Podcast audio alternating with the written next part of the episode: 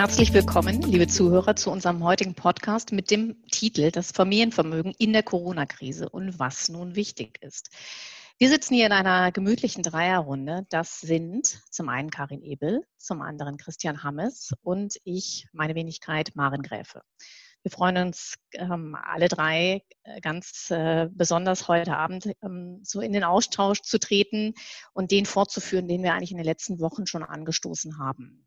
Ähm, wir drei haben alle, glaube ich, recht viele Gespräche mit Vermögensträgern und Unternehmerfamilien gemacht.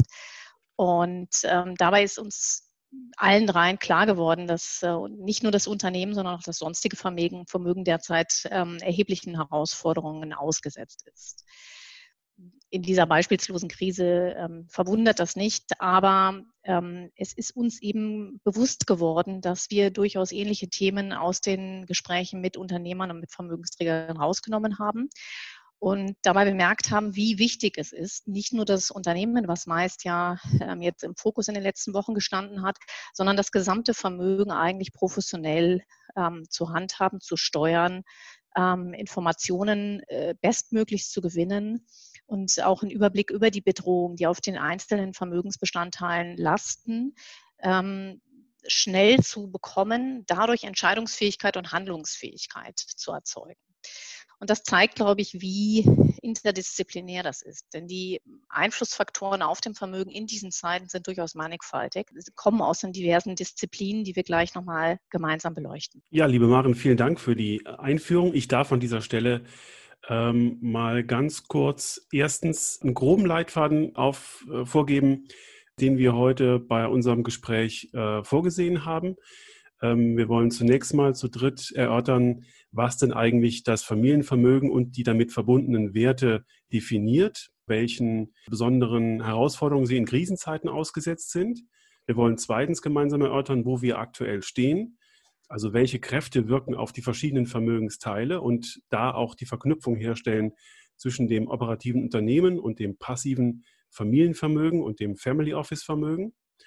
Und wir wollen herausstellen, welche Gestaltungsmöglichkeiten sich jetzt bieten ähm, und das ebenfalls aus unseren drei fachlichen Disziplinen. Darauf freue ich mich sehr, weil wir im Vorgespräch eben, äh, wie Maren schon sagte, immer wieder festgestellt haben, dass die Magie eigentlich darin besteht, dass ähm, man unsere drei Felder zusammenführt und ganzheitlich sieht. Und äh, genau das, was wir dort sozusagen an Synergien entwickelt haben, das hoffen wir auch heute zu transportieren. Und ich darf mal vorschlagen, dass wir uns noch mal kurz vorstellen für all diejenigen, die uns noch nicht kennen.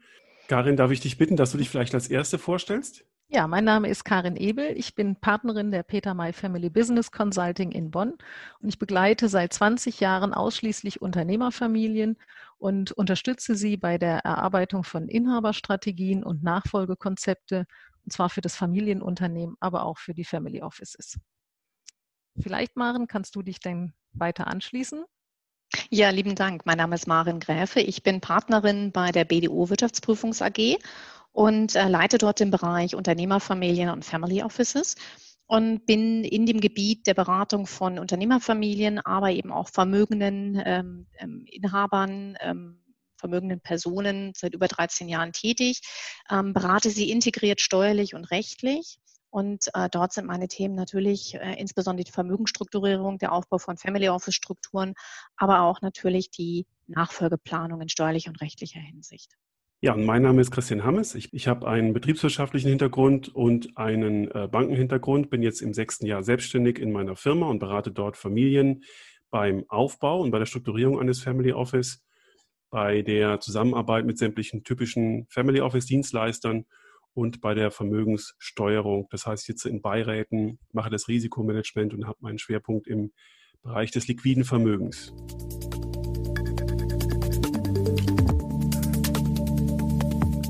Prima. Ich denke, dann können wir starten. Ich habe mich als erstes gefragt, wenn wir jetzt über Familienvermögen sprechen, was meinen wir eigentlich genau? Und ich gehe in meiner Definition davon aus und ich äh, denke, das sollten wir und haben wir auch so vorgesehen für unser restliches Gespräch.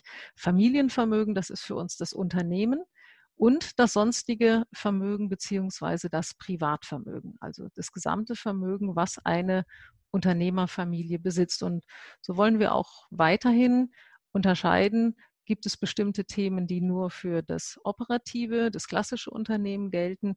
Und welche Bereiche sind für das Vermögen und sonstige Vermögen da? Und mich hat ja schon überrascht, wie groß da die Verzahnung ist. Aber vielleicht können wir ja mal anfangen und sagen, wo starten wir denn eigentlich? Wo sind denn die Gemeinsamkeiten? Und ich denke, da sollten wir vielleicht im ersten Schritt überlegen, dass die Werte, die eine Familie hat, besonders wichtig sind in Krisenzeiten. Und zwar Werte, die sie für sich festgelegt hat, für die Verwaltung und die Entwicklung ihres gesamten Vermögens. Und diese Werte, die sind ja auch in Krisenzeiten wirklich die Basis, wobei die Ziele, die sich daraus ableiten lassen, ich glaube, die müssen wir mal auf den, auf den Prüfstand stellen. Und wenn ich mal so an die letzten Gespräche denke, die ich mit Unternehmern geführt habe, dann haben sie immer ihre Ziele auf den Prüfstand gestellt, aber nicht ihre Werte. Und ich habe da immer so ein bisschen an so eine große Weltumsegelung gedacht, dass man da ein klares, eine Vision vor Augen hat, einmal um die Welt mit einem Segelboot und dann kommt plötzlich eine Wetterkatastrophe, bei uns halt Corona im Moment.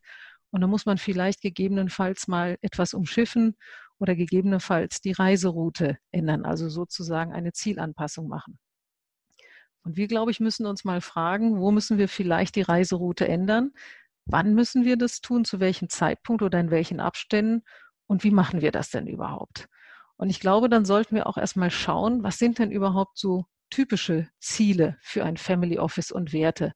Wie ist denn da der Fall? Darf ich da mal einhaken, Karin? Das ist nämlich ganz spannend. Ähm, du arbeitest ja viel mit Familien, auch um Werte und Ziele zu definieren. Ähm, und dabei rankt es sich häufig um die Familie und ihr Verhältnis zum operativen Unternehmen und wieder zurück. Ne? Ähm, was beobachtet ihr? Die Frage geht an, an beide.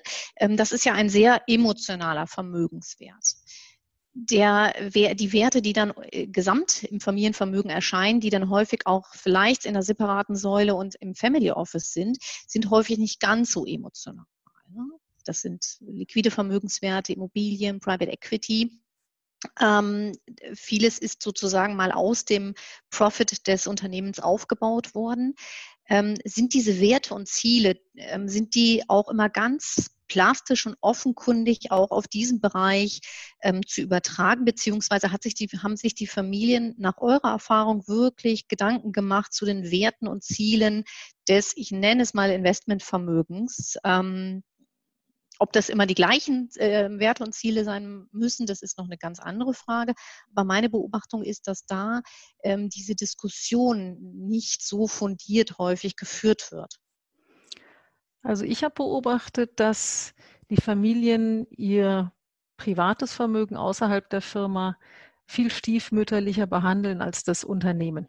Also das Unternehmen ist so wirklich das Kernstück, das ist das viele Stück. Da sind in der Tat, wie du sagst, Maren, Emotionen und Vermögen, was aus dem Unternehmen herausgenommen und aufgebaut wird, ja, da hängt man nicht so dran. Man hängt am Unternehmen, mhm. aber man hängt nicht emotional am Vermögen. Aber jetzt gerade in der Krisenzeit wird dieses Vermögen besonders wichtig und da entsteht eine Emotion an der anderen Stelle, nämlich wie gilt es, dieses Vermögen zu sichern, entweder für mhm. die finanzielle Absicherung der Familie oder gegebenenfalls sogar zurückzuführen ins Unternehmen, um es weiter zu stützen. Ich kann die Beobachtung unterstreichen, insofern als dass ähm, natürlich das liquide Vermögen neben dem Unternehmervermögen ähm, zu stiefmütterlich behandelt wird. Und wenn ich äh, jetzt schon mal eine Botschaft aussenden darf, es lohnt sich ähm, kolossal, sich mal ein paar Stunden damit zu beschäftigen, auseinanderzusetzen und zu überlegen, äh, welchem Risiko man dieses Vermögen eigentlich aussetzen möchte. Gerade, im, äh, gerade vor dem Hintergrund der Frage, wie stark das Vermögen denn unter Umständen wieder eingebunden werden muss oder soll in das aktive operative Vermögen. Der zweite Aspekt ist ähm, dann, wenn das äh, passiv investierte Familienvermögen, das Family Office Vermögen sozusagen, ähm, einer besonderen Aufmerksamkeit unterliegt, ist es, wenn es schon für bestimmte Zwecke eingeplant wird. Also wenn eine Familie sich ähm, in einem jungen Single-Family-Office-Stadium befindet oder noch quasi in einem Leitstandstadium neben dem operativen Unternehmen und das Privatvermögen so ein bisschen nebenher läuft, ist das noch nicht so definiert. Aber wenn eine Familie konkrete Ziele damit verbindet und immer dann, wenn die Ziele auch öffentlich werden, durch die Bespeisung einer Stiftung oder durch die Förderung von bestimmten öffentlichen Zwecken, auch gerade gemeinnützigen Zwecken, dann wird das ähm, sehr, sehr scharf definiert. Und äh, da haben wir natürlich auch gerade Baustellen, um die Zahlungsströme, die man sich für 2020 und 2021 aus seinem Vermögen erhofft hat, eingeplant hat, ähm, zu generieren. Mein Fazit an der Stelle ist nur ganz vorne ab. Wir gehen da später sicherlich noch mal tiefer drauf ein, was das auch für Konsequenzen hat. Ähm, was du gesagt hast, Karin, ganz wichtig, dass wir unsere Werte und Ziele uns noch mal vor Augen hatten, halten. Was haben wir gewollt bisher für Unternehmen, für sonstiges Familienvermögen? Und wenn wir bisher eigentlich noch nicht so klar definiert haben für das sonstige Vermögen, Investmentvermögen der Familie, dann sollte das vielleicht jetzt einmal passieren, weil nicht ohne Grund hat man ja neben dem operativen Unternehmen vielleicht eine Investmentsäule aufgebaut. Und diese Gründe muss man sich nochmal ganz klar machen, weil die haben dann in der Konsequenz ähm, dann Folgen für das, was wir dann Handlungsempfehlungen nennen oder eben ähm, möglicherweise Maßnahmenkatalog. Ich denke, das ist auch ein guter Startpunkt, was ich leider auch in der Praxis sehe, dass äh, sehr schnell geschaut wird, müssen wir jetzt irgendwas anders machen aus steuerlichen Gründen. Also die Steuer ist schon wieder sehr schnell mit am Tisch. Die denke ich, wird uns heute Abend auch mitverfolgen, aber sie sollte, glaube ich, ähm, nicht ganz am Anfang stehen. Zumindest hat sie aus meiner Sicht nichts zu suchen, wenn wir über Werte sprechen. Bei den Zielen in der Regel auch nicht. Sie sollte, glaube ich, einfach im Hinterkopf mitlaufen, um das hinterher gut zu strukturieren. Aber Maren, vielleicht siehst du das anders. Ähm, nein, eigentlich nicht. Ich glaube, dass wir uns immer schon fragen müssen, was ist steuerlich dann im Köcher? Wenn wir gewisse Werte und Ziele formuliert haben, dann sollten wir noch einmal gegenleuchten, was bedeutet das dann steuerlich? Ja?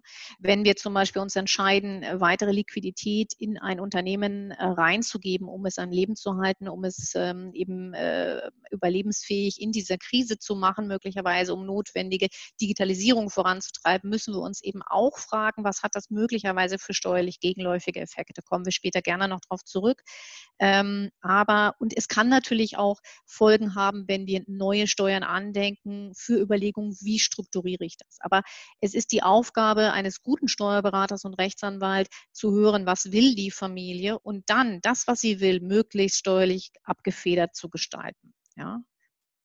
Und ich glaube, wenn man die ähm, Krise auch als Chance nutzt, vielleicht mal an der einen oder anderen Stelle aufzuräumen, seine ähm, Ziele fein zu justieren, dann kommt man automatisch auch in eine ähm, ja, in einen Ordnungsprozess äh, von Zuständigkeiten seiner verschiedenen ähm, Kapitalvermögen, vielleicht seiner verschiedenen Beteiligungsstrukturen oder der Aufgaben von verschiedenen Teilvermögen. Und das hat immer steuerliche Implikationen. Und deswegen ähm, äh, können wir, glaube ich, mal ähm, abschließend zur Einführung festhalten, dass alles das, was sich aus der Krise ableitet, keineswegs jetzt eine beängstigende und äh, bedrückende Risikostruktur oder ein, ein, ein, Risikogewitter ist für Unternehmen oder für Familien. Es sind äh, genauso viele Chancen da drin und die betreffen eigentlich all unsere fachlichen ähm, Felder, die wir hier besprechen wollen.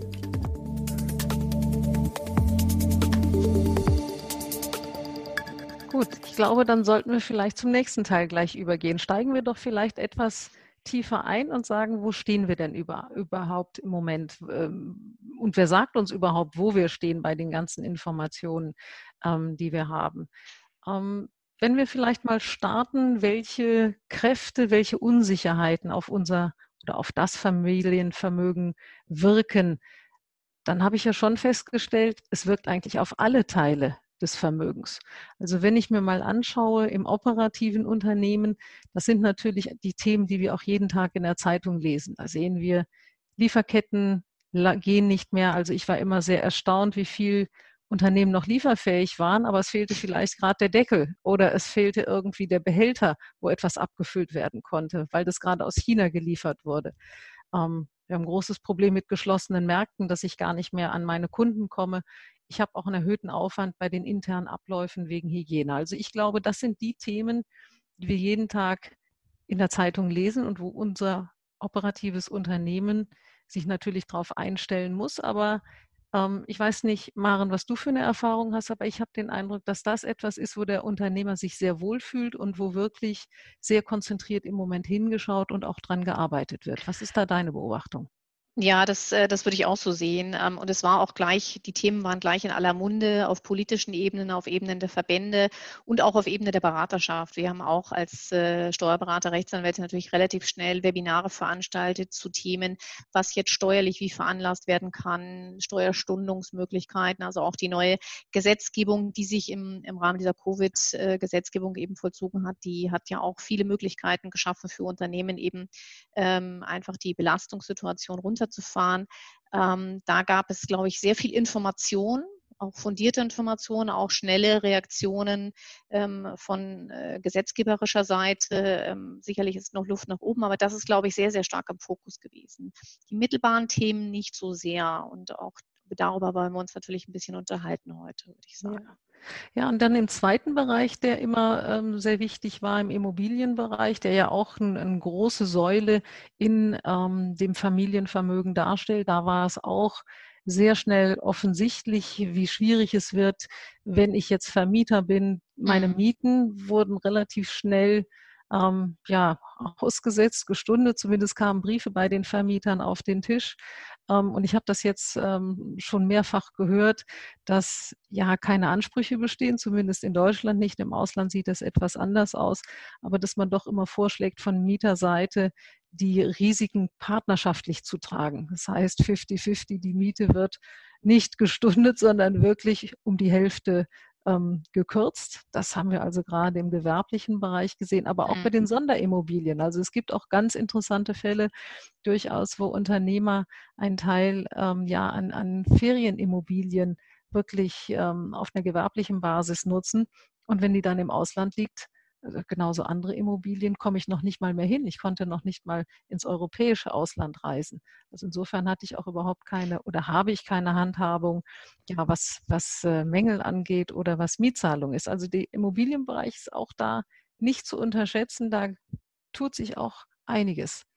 Ich denke vor allen Dingen, dass der Immobilienbereich genauso wie passive Beteiligung, die äh, die klassischen Unternehmerfamilien normalerweise halten, also Private Equity Beteiligung und ähnliches, ähm, in ihrer Bewertung noch gar nicht so richtig nah ähm, an der Wirklichkeit angekommen sind, wie beispielsweise Kapitalmarktvermögen. Also wir werden erst viel, viel später sehen, dass die Bewertung von Immobilien und die von Beteiligungen ähm, durch die Covid-19-Krise ähm, abgeschrieben werden muss, reduziert werden muss. Und ähm, man weiß ja noch nicht genau, welche Konsequenzen das eigentlich für die Bonitätsbetrachtung vieler Investoren eigentlich hat, dort wo Immobilien beispielsweise als ähm, Kollateral für Kredite begeben sind. Ja, da würde ich dir, da würde ich dir zustimmen. Also gerade im, im Büroimmobilienbereich ähm, sehe ich auch die, die Folgen, die noch jetzt nicht ganz kurzfristig absehbar sind, aber die diese Krise ähm, einfach mit sich bringen wird, nicht nur weil ähm, natürlich äh, Mieten nicht mehr gezahlt werden, sondern oder weil, weil ähm, es Unternehmen gibt, die in Insolvenz gehen und damit äh, keine Büroräume mehr brauchen, sondern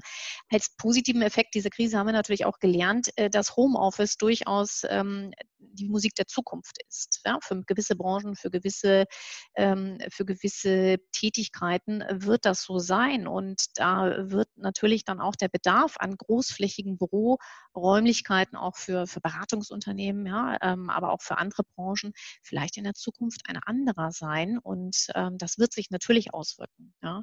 Und dann wird es natürlich auch seitens der Banken vielleicht die Tendenz geben, ähm, andere Sicherheiten zu verlangen für Immobilienfinanzierungen. Ja. Da kann es schon auch sein, dass das ein oder andere dann nicht mehr gewährleistet ähm, werden kann. Und so können sich natürlich auch Opportunitäten ergeben.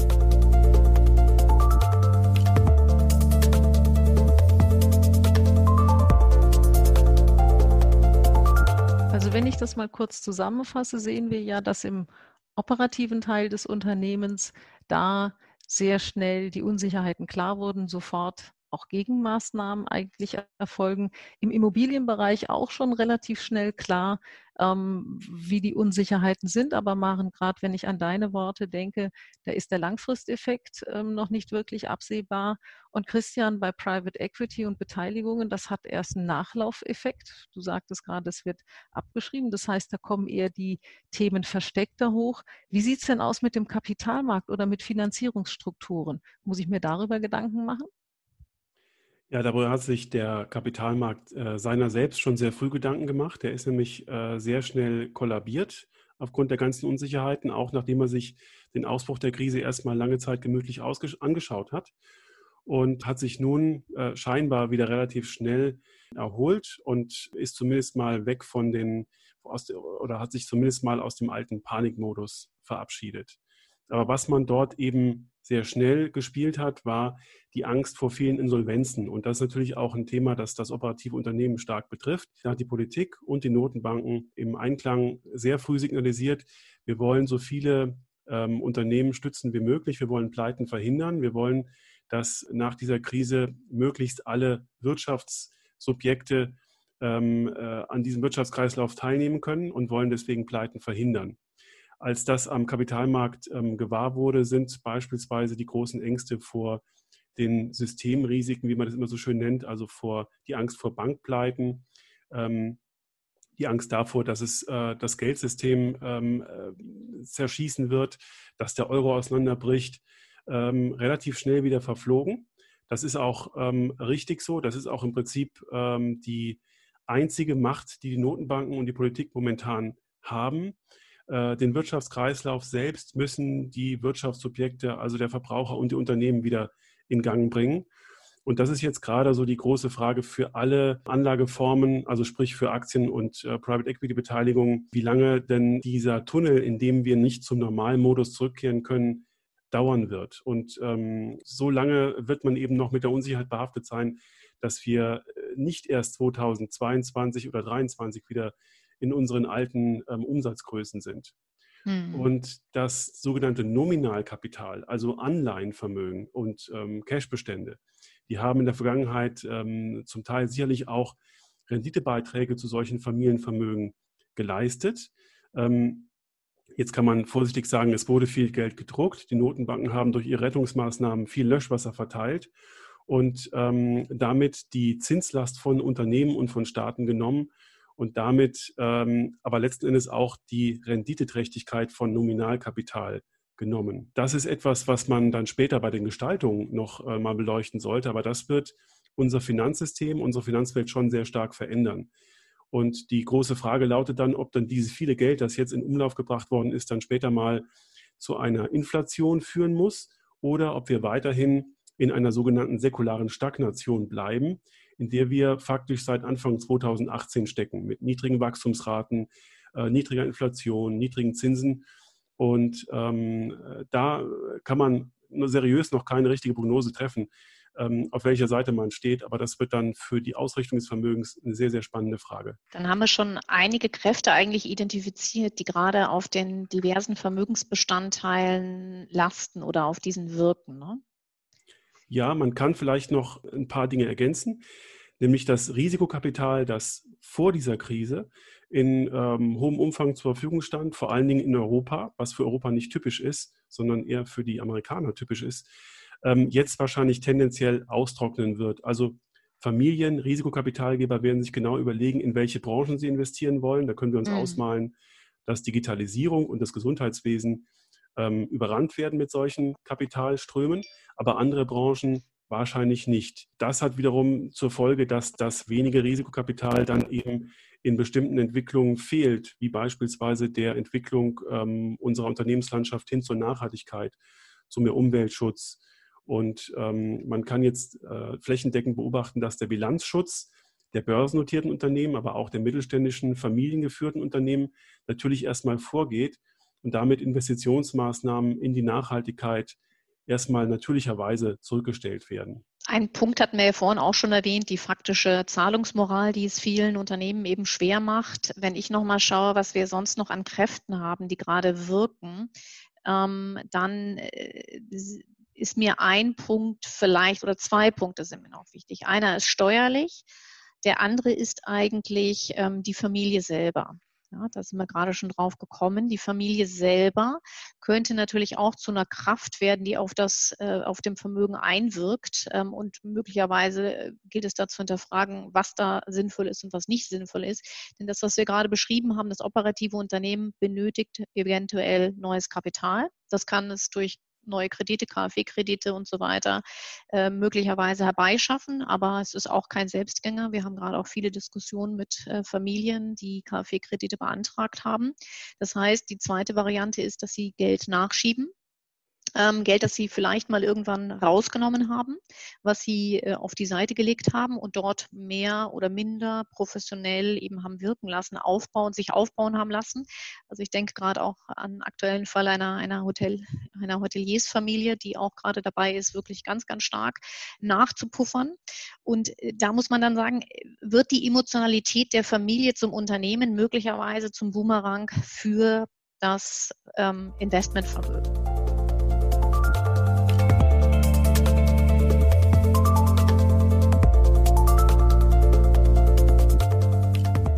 Man muss natürlich jetzt sehen, die Familie steht ja ohnehin schon in Corona-Zeiten unter einem großen Druck. Also wir haben ja gerade schon über die ähm, Themen und Herausforderungen im operativen Bereich gesprochen.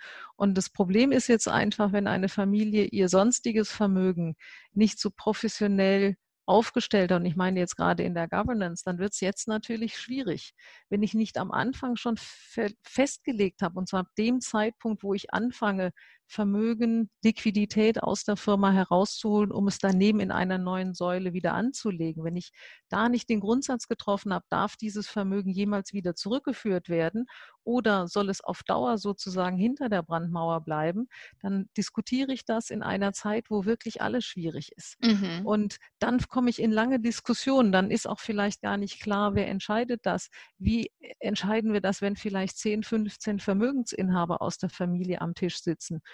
Und das ist für mich also auch ein Thema, dass man doch immer so auf das Unternehmen schauen sollte, welche Strukturen habe ich dort für Entscheidungsabläufe, für Informationen etc. Und das muss ich genauso aufbauen für meinen Family Office Bereich. Familien, die das jetzt noch nicht haben, werden lange Diskussionen haben und da könnte es dann natürlich auch emotional werden. Und ich möchte noch kurz ergänzen, dass die Voraussetzung für eine Entnahme des Vermögens aus dem Privatvermögen wieder zurück ins Unternehmen dann besonders gut sind, wenn man sich eigentlich noch gar nicht so große Gedanken um die Struktur des Familienvermögens hinter der Brandmauer gemacht hat. Also wenn es wirklich nur stiefmütterlich da schlummert, eigentlich hatte man mal ganz konkrete Ziele, aber man hat keine Zeit gehabt. Man hat sich auch nicht mhm. mal irgendwie die drei, vier Stunden ähm, im Jahr Zeit genommen, um sich genau zu überlegen, welche Ziele mit dem Vermögen eigentlich zu verfolgen sind und da die so ein bisschen diffus im Hintergrund bleiben und jetzt auch noch stärker in den Hintergrund treten, ist natürlich die Zurückführung dieser Liquidität ins Unternehmen emotional leichter, wirtschaftlich aber bestimmt nicht immer sinnvoller.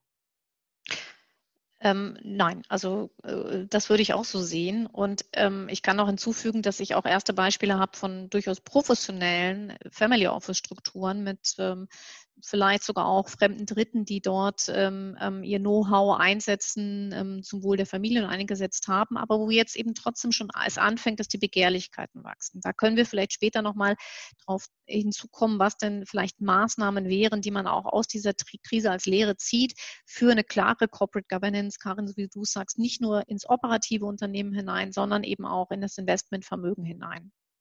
Christian, du hast aber noch einen Aspekt. Und die Gegenthese zu, der, ähm, zu dem Umstand, dass das äh, liquide Vermögen stiefmütterlich behandelt wird, ähm, sind Fälle, in denen dieses liquide Vermögen bewusst opportunistisch gesteuert werden soll. Und äh, da sind wir bei den Chancen, die sich aktuell ergeben. Natürlich kann man viele Opportunitäten ausmachen in dieser Situation.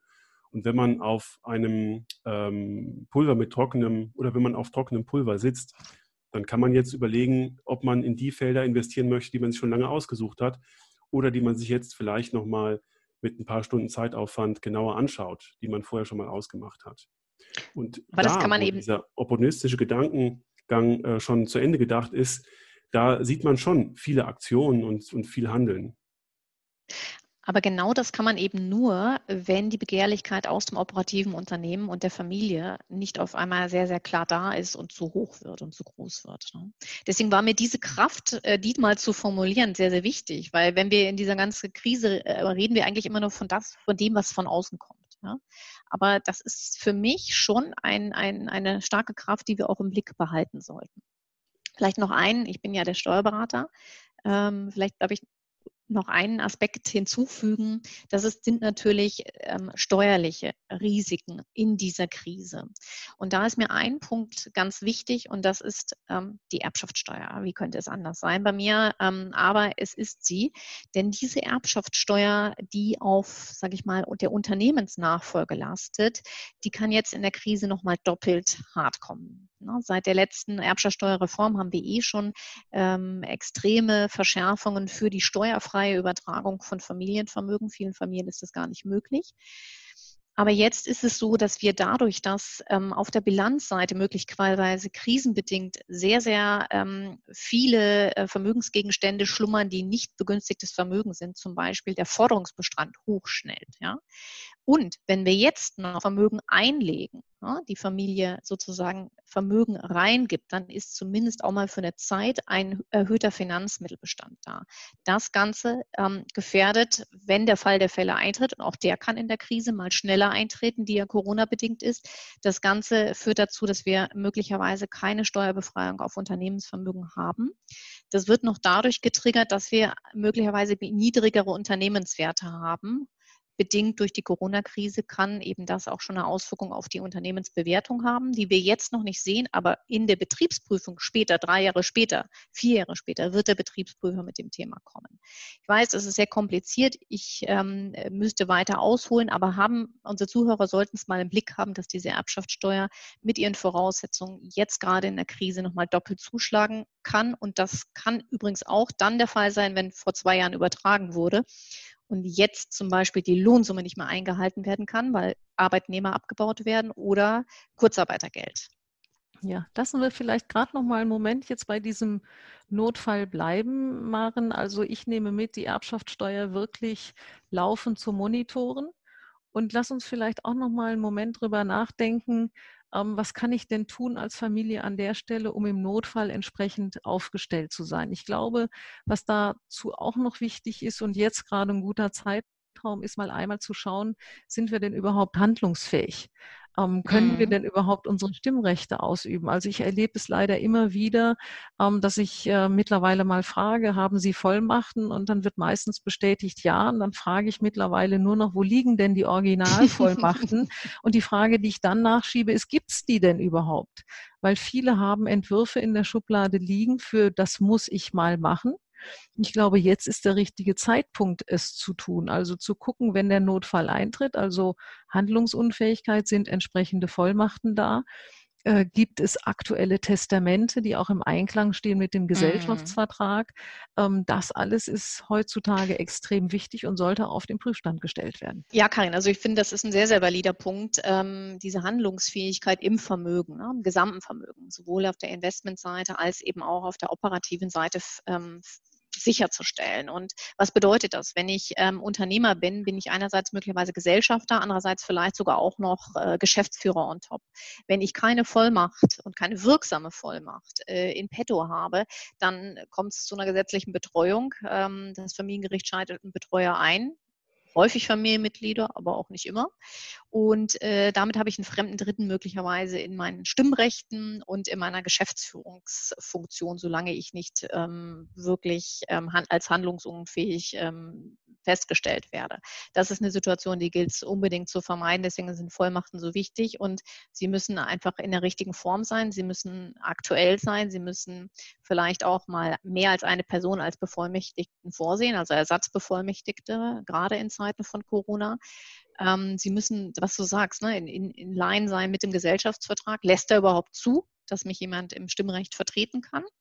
Äh, geht das überhaupt? Ja? Und wer kann das? Ist das dann deckungsgleich mit der Person, die in der Vollmacht drin ist? Ähm, das ist, glaube ich, ein ganz, ganz wichtiger Punkt. Ähm, und äh, dann ist es ähm, sicherlich auch richtig, dass ich mal schauen sollte, habe ich denn wirklich ein Unternehmertestament ja, in der Tasche? Und ich bin immer wieder überrascht, wie viele Leute das nicht haben oder wie viele Leute eins haben, das schon sehr alt ist und vielleicht mal überdacht werden sollte.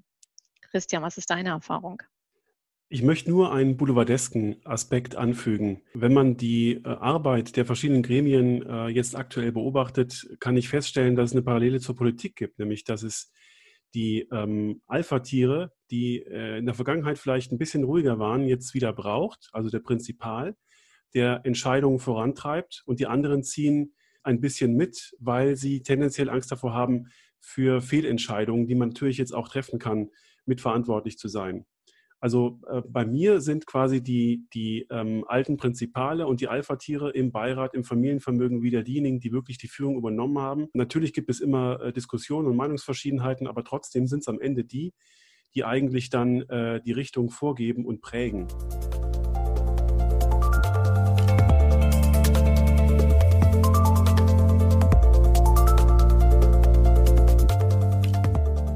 Wir können ja erstmal sehen, dass es wichtig ist, auch die Familien selber können schon was tun. Also es sind nicht nur Sachen, die von außen einwirken. Es gibt hier auch Hausaufgaben, die die Familie selber lösen kann. Vielleicht verlassen wir doch mal einen Moment gerade den Notfall und gucken mal, gibt es denn eigentlich auch Opportunitäten? Wir haben ja bis jetzt eigentlich nur davon gesprochen, ähm, was alles schwierig ist, aber vielleicht ähm, gibt es auch Opportunitäten oder bestimmte Sachen, ähm, die jetzt einfach nach vorne geholt werden, so wie du, Christian, gerade gesagt hast. Führung ist wieder gefragt. Leadership hat wirklich deutlich an Bedeutung zugenommen. Was hat sich denn sonst noch geändert und was kann man jetzt nutzen? Also ich bin beispielsweise extrem erstaunt aus meinen eigenen Beiratstätigkeiten, wenn ich mal sehe, was plötzlich in kurzer Zeit möglich ist. Also wie schnell ähm, mal durch die ganze Firma geschaut wurde, wo kann man Kosten sparen. Und das sind dann nicht nur Sachen, die einfach wegfallen, weil weniger Umsatz gemacht wird, sondern mal wirklich konsequent in schnellster Zeit, weil es gemacht werden muss, einfach mal geguckt wird, wo können wir Kosten sparen. Aber ich denke, im Vermögensbereich sind da noch viel mehr Sachen. Maren, was ist deine Beobachtung? Wenn wir an den Punkt von gerade noch mal kurz anknüpfen dürfen, nämlich an die Frage, habe ich die Papiere in der Schublade und habe ich das äh, Unternehmertestament, was sinnvoll ist ähm, und was auch steuerlich abgefedert ist, kann ich nur sagen, ich habe selten so viele Testamente verfasst wie in den letzten Wochen. Ja? Und die, die schon seit zwei Jahren zu mir gesagt haben, ja, ja, Frau Gräfe, das müssen wir machen. Ja, immer wieder Weihnachten. Ne? Immer wieder Weihnachten äh, müssen wir machen. Ja, nee, aber jetzt geht gerade nicht und ich bin in den USA. Aber jetzt gerade ist Zeit und ich konnte mir nie vorstellen, dass man sowas äh, remote digital machen kann, aber man kann vieles in solchen Zeiten. Das sind vielleicht auch Testamente, die jetzt nicht 20 Jahre lang äh, wieder in der Schublade parken sollten, aber sie sichern erstmal den Notfall ab. Und das muss ich sagen, ist für mich was Positives und hat auch Opportunität nach vorne, denn ähm, es ist endlich mal was in der Schublade, das sichert den Notfall ab, aber es öffnet vielleicht durchaus auch mal die Diskussion für die nächste Generation zu sagen, wollen wir nicht gewisse Dinge auch in Führungsnachfolge mal anpacken. Ja? So das, was du gerade gesagt hast, Christian, stimmt schon. Es sind wieder die alten, äh, starken Köpfe, ähm, das, äh, also Entschuldigung für das Wort alt, aber die, die seniorigen Köpfe, die, die wieder gefragt sind. Aber es ist, glaube ich, auch ein vermehrter starker Austausch zwischen Jung und Alt. Und die ähm, ältere Generation, die irgendwann jetzt auch übergeben muss oder will, ähm, die äh, beschäftigt sich auch mit Themen ähm, und muss sich eben auch mit stärker mit Themen wie Digitalisierung Digitalisierung beschäftigen von jetzt auf gleich. Und da kann natürlich die junge Generation auch Impulse geben und ähm, als äh, Ansprechpartner auf der Augenhöhe florieren. Ja, Maren, ich würde sogar an der Stelle dir etwas widersprechen wollen. Es sind ähm, ja auch die eher Senioren gefragt, aber für mich ist eigentlich ähm, die Beobachtung, dass die starken Persönlichkeiten gefragt sind. Hm. Zwar jung und alt. Also es sind wirklich im Moment Menschen gefragt, die Verantwortung übernehmen und Christian, so wie du es vorhin angesprochen hast, sagt, das mache ich jetzt oder machen wir jetzt und da geht's lang. Und je nachdem, welches Thema es ist, sind es mal die Senioren, die eher punkten können und mal die Junioren. Also ich finde es total spannend. Es ist eine tolle Zeit, wo wirklich mehrere Generationen parallel arbeiten können. Mhm. Und, wenn ich das ergänzen darf, ähm, in der auch die Frage, um sie nochmal aufzugreifen, nach der Nachhaltigkeit ähm, azyklisch behandelt wird. Es gibt ähm, Unternehmen, die sich jetzt mit diesem Thema nicht beschäftigen können, weil sie ihr Geld zusammenhalten müssen. Es gibt aber Investoren und insbesondere die Nachfolgegeneration, die sagt, na gerade jetzt, also wenn ich jetzt äh, mir solche Anlagen suche, wenn ich mir jetzt ein Aktienportfolio, das besonders nachhaltig aufgestellt ist, wenn ich mir jetzt ein Beteiligungsportfolio ähm, äh, oder Impact Investments suche, dann ähm, kann ich meinen Beitrag leisten, beziehungsweise ich weiß, dass meine Unternehmen ihre Hausaufgaben, also meine Investitionsunternehmen, ähm, ihre Hausaufgaben zum Thema Nachhaltigkeit schon gemacht haben, während andere jetzt das zurückstellen müssen und äh, damit eben noch zuwarten müssen. Ähm, vielleicht noch zwei Punkte, also Opportunitäten, Chancen, die man aus dieser Situation mitnehmen kann. Also wir hatten ja das Thema Steuern. Ich möchte das Thema Steuern auch nicht immer nur negativ behaftet wissen. Ähm, wenn ich die Schenkungssteuer und die Erbschaftssteuer mal nehme, dann können wir natürlich aus der misslichen Situation, dass gewisse Vermögenswerte vielleicht weniger wert sind gerade, geringer notieren, wie Wertpapierdepots an der einen oder anderen Stelle, aber auch Unternehmenswerte in der Bewertung vielleicht gerade etwas niedriger allokiert sind, ähm, die kann ich ja auch nutzen, um sie eben zielgerichtet in einem Zeitfenster zu übertragen und niedrige Bemessungsgrundlagen einfach zuzulassen. Also drüber nachdenken lohnt sich sicher allemal in dieser Zeit. Ähm, ein zweiter Aspekt, gerade wir haben ja auch schon diese, diese Interdependenzen zwischen den Vermögenssäulen betrachtet und auch vielleicht die, die Kraft, die durch die eigene Familie auf das aufgebaute Investmentvermögen ähm, ausgeübt werden kann. Ähm, nun ist die Familie ja nicht homogen und wenn ich mir ganz am Anfang jetzt äh, die Frage stelle, welche Werte und welche Ziele habe ich und ich versuche die auch zu formulieren für mein Investmentvermögen, dann äh, besteht ja eine, vielleicht auch eine Maßnahme, jetzt sind wir schon natürlich in einem weiteren Schritt, zu sagen, ich ähm, trenne diese Säulen in gewisser Weise auch in der Governance voneinander, in der Beeinflussbarkeit voneinander. Nicht im Informationsfluss, beide sollen vielleicht profitieren, beide Säulen, aber ich ähm, versuche den Zugriff irgendwo abzuschirmen. Und das bedeutet für mich auch in der Familie, dass vielleicht auch ähm, Personen ähm, ihren Platz finden können ähm, außerhalb des operativen Unternehmens, was auch, finde ich, eine Chance gerade bei größeren größeren Familien birgt, ähm, dass die Familie trotzdem noch einen aktiven Bezug auch zu ihrem ähm, Investmentvermögen hat, aber eben genau da getrennte, also unterschiedliche Personen über diesen äh, Vermögenswerten operatives Unternehmen einerseits und Investmentvermögen andererseits hängen, um auch eine klare Corporate Governance Struktur da durchzusetzen.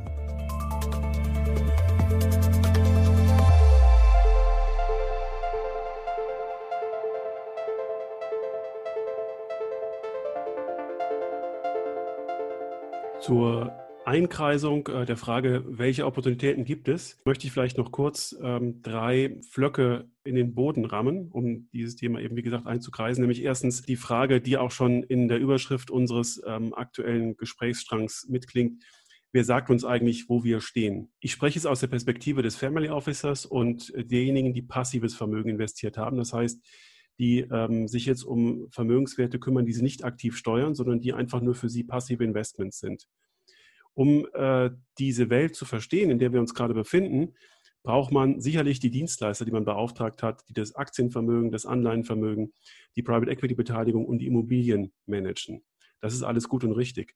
Aber meine ähm, Lernerfahrung aus dieser Krise war, dass diese Dienstleister ihre eigene Sicht auf die Welt haben und dass die Komplettierung ähm, für einen Investor erst dann gegeben ist, wenn man sich viele verschiedene Meinungen einholt. Natürlich auch dann mit diesen verschiedenen, verschiedenen Meinungen arbeiten kann, damit umgehen kann, dass es kontroverse Interpretationen gibt und ähm, sich somit ähm, verschiedene Argumente nebeneinander auf den Tisch legen kann, um sich selbst irgendwo einzureihen und zu orientieren. Das, was die Vermögensverwalter, ich sage es mal ganz ähm, vereinfacht, ähm, erzählt haben, das waren ähm, aus meiner Sicht in vielen Fällen Bauernregeln, Floskeln und äh, starke Vereinfachung. Und das war nicht hinreichend, um ähm, unseren Kapitalmarkt, an dem Sie da investieren, für Ihre Kunden zu erklären. Und ähm, andere äh, Spieler, äh, Spezialfondsmanager, die Investmentbanken haben da ein ganz anderes Bild abgegeben. Und diese Informationen haben ähm, in meinem Umfeld sehr stark geholfen, einzuordnen, wo wir stehen, wo Märkte untertreiben, wo sie übertreiben und ähm, diese Aspekte sind einfach ganz wichtig, damit man in seiner Meinungsbildung aus der eigenen Echokammer herauskommt und sich vielleicht nicht darauf festschießt, wo man aktuell steht und das auch äh, nicht hinterfragt, indem man nur Informationen sucht, die die eigene Meinung bestätigen. Das Thema kennen wir aus vielen anderen Kontexten. Der zweite Punkt ist, ähm, dass man sich orientieren muss, wo wir aktuell in der Krise stehen. Und da ähm, arbeiten wir beispielsweise mit einem Ampelsystem, das uns sagt, situativ, wo wir in der Covid-19-Krise stehen. Das heißt, wie sich die Krankheitsverläufe entwickeln und äh, wie vielleicht auch das Risiko einer zweiten Welle aussieht. Zweitens, wo stehen wir ähm, in der Rezession. Wir wissen, dass wir weltweit in eine globale Rezession gehen und äh, wir müssen eben abtasten über verschiedene Indikatoren, wo wir stehen, wann die sich wieder erholt, in welchen Regionen sie sich wieder erholt. Ähm, in Asien gibt es ja schon ganz andere Entwicklungen als beispielsweise in Europa. Dann ähm, die Dimension des Systemischen, also wie stabil ist das Geldsystem, wie stabil können Kredite von Unternehmen beantragt werden, sind die Zusagen, die gemacht worden sind, alle so haltbar ähm, oder wird es weitere Pakete geben müssen, um äh, die Insolvenzen, die verhindert werden sollen, auch wirklich zu verhindern. Und drittens, quantitativ, wie risikohungrig sind die Märkte, in denen ich aktuell investiere. Und auch da gibt es ähm, schon viele überraschende Beobachtungen. Und wenn man diese Indikatoren mal äh, über ganz viele verschiedene Datenpunkte und Beobachtungen ähm, abtastet, dann kommt man eben zu einem sehr klaren Bild, ähm, dass sich jetzt mit Blick auf die Vermögensgröße und die Steuerungsmöglichkeiten dieses Vermögens äh, schon lohnt, da mal ein paar Stunden und ein paar Diskussionen rein zu investieren, statt, ich sage mal, nur mit den üblichen Dienstleistern oder mit den eigenen Dienstleistern darüber zu sprechen. Also es ist sehr wichtig, das Fenster aufzureißen und sich äh, mit verschiedenen Meinungen zu umgeben. Ähm, wenn ich dir so zuhöre, dann wird mir auch gerade bewusst, ähm, dass was du erzählst und so wie du ähm, den Kapitalmarkt äh, betrachtest, beziehungsweise wie deine Kunden auch da investiert sind, dann fällt mir eines auf, also du nimmst das ja ganz anders auseinander, als das eben ein normaler Vermögensverwalter macht. Und all das, was du erzählst, das ist natürlich, wenn ich diese Informationsbasis habe, wenn ich diese Aspekte und Stellschrauben abfrage, ähm, dann habe ich natürlich auch wichtige Erkenntnisse für mein eigenes operatives Unternehmen. Ja, diese Standortbestimmung, die ich aus diesen Daten ziehen kann für die, für die gesamtwirtschaftliche Situation, ja, und die verschiedenen Branchen und die Beurteilung meiner Investments, die kann und sollte ich vielleicht auch ein ganz klein bisschen transportieren auf mein operatives Unternehmen. Und dann sind wir wieder beim Thema Emotionalität. Ne? Aber das ist ganz, äh, das finde ich ein ganz, ganz spannender Punkt. Deswegen ist der Informationsaustausch zwischen diesen beiden Bereichen natürlich sehr hilfreich. Das bedeutet nicht, dass eine Familie dann die gleichen ähm, Konsequenzen aus den Erkenntnissen für beide Bereiche ziehen muss. Das hat wiederum auch mit den zentralen Werten zu tun, natürlich, und mit den Zielen zu tun. Aber einmal den Spiegel drüber zu halten, glaube ich, ist ganz, ganz äh, wichtig und kann helfen bei der Beurteilung des eigenen operativen Unternehmens und der Frage, ähm, wie stehen die Chancen, durch diese Krise gut durchzukommen, mit dem, was man tut, ähm, auch zukunftsfähig zu sein und man kann eben auch die Frage beantworten, was müsste ich eigentlich tun, um noch mehr Sicherheit zu haben, dass ich zukunftsfähig bin. Absolut richtig. Das ist ein ganz wichtiger Punkt. Und ich habe leider in der Covid-19-Krise nur einen Fall persönlich erlebt, in dem tatsächlich dann zum ersten Mal das Unternehmen mit dem Familienbeirat gemeinsam getagt hat, weil sie wussten, sie operieren in der gleichen Welt, sie müssen sich die gleichen Fragen beantworten. Sie holen sich von außen noch einen neutralen Experten dazu, der ähm, äh, normalerweise nur ähm, äh, Bücher schreibt und Reden hält. Und sie ähm, äh, orientieren sich gemeinsam. Und ähm, das heißt nicht, dass beide Vermögensteile die gleichen, den gleichen Weg gehen, aber sie informieren sich über die gleichen Punkte. Und der Prokurist oder der Treasurer im Unternehmen ähm, äh, wird seinen Weg anders umsetzen als der Family Officer oder als, der, ähm, als die verschiedenen Vermögensverwalter des Familienvermögens. Aber diese, diese Zusammenarbeit halte ich generell für enorm wichtig und für sehr vorteilhaft, ähm, ohne dass man sich äh, in den beiden Säulen zu sehr in die Karten schauen muss. Das entscheidet der Vermögensträger oder die Familie, wie weit äh, dort Offenheit herrscht. Aber alleine beim Austausch über die Welt, über die Konjunktur, über den Markt ähm, ist das, glaube ich, sehr wichtig. Und über strukturelle man, Probleme, ne? Absolut, genau. Und dann kann man auch gemeinsam äh, ein Bild entwickeln von der Welt nach der Covid-19-Krise.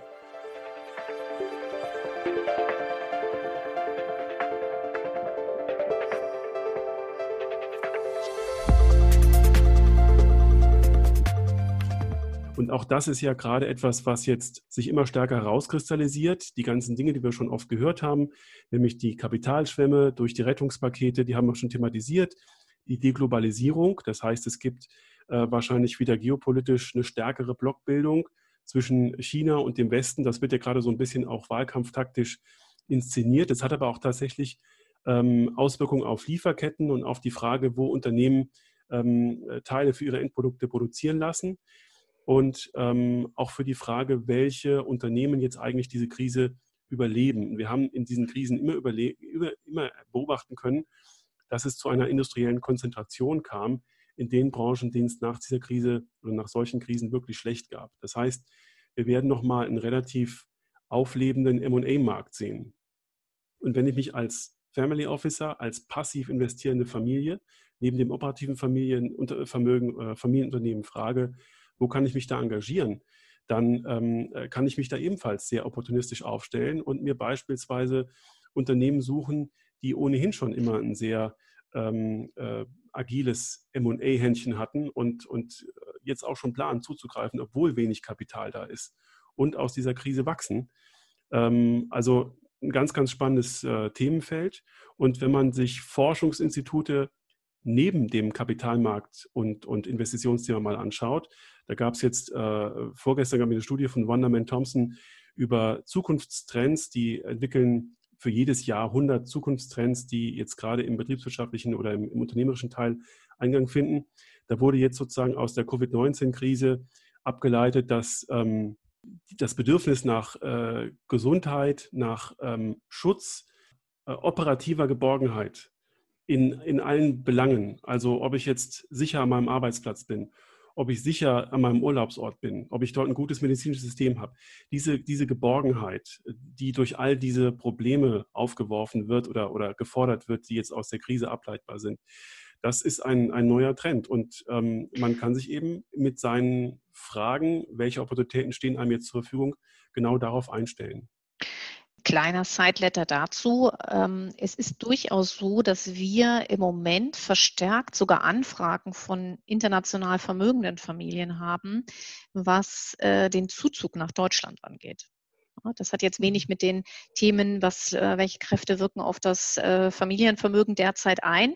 Aber es zeigt zumindest, dass ähm, Deutschland für die persönliche Residency ein vielleicht zukünftig attraktiver Standort ist, was ja auch dann für mein Vermögen, für mein Unternehmen auch wiederum Folgerungen zulässt, ähm, wie, wie ich die vielleicht gut durch die Krise bringen kann und durch einen verstärkten Personenzuwachs hier in Deutschland auch florieren lassen kann, für gewisse Branchen zumindest.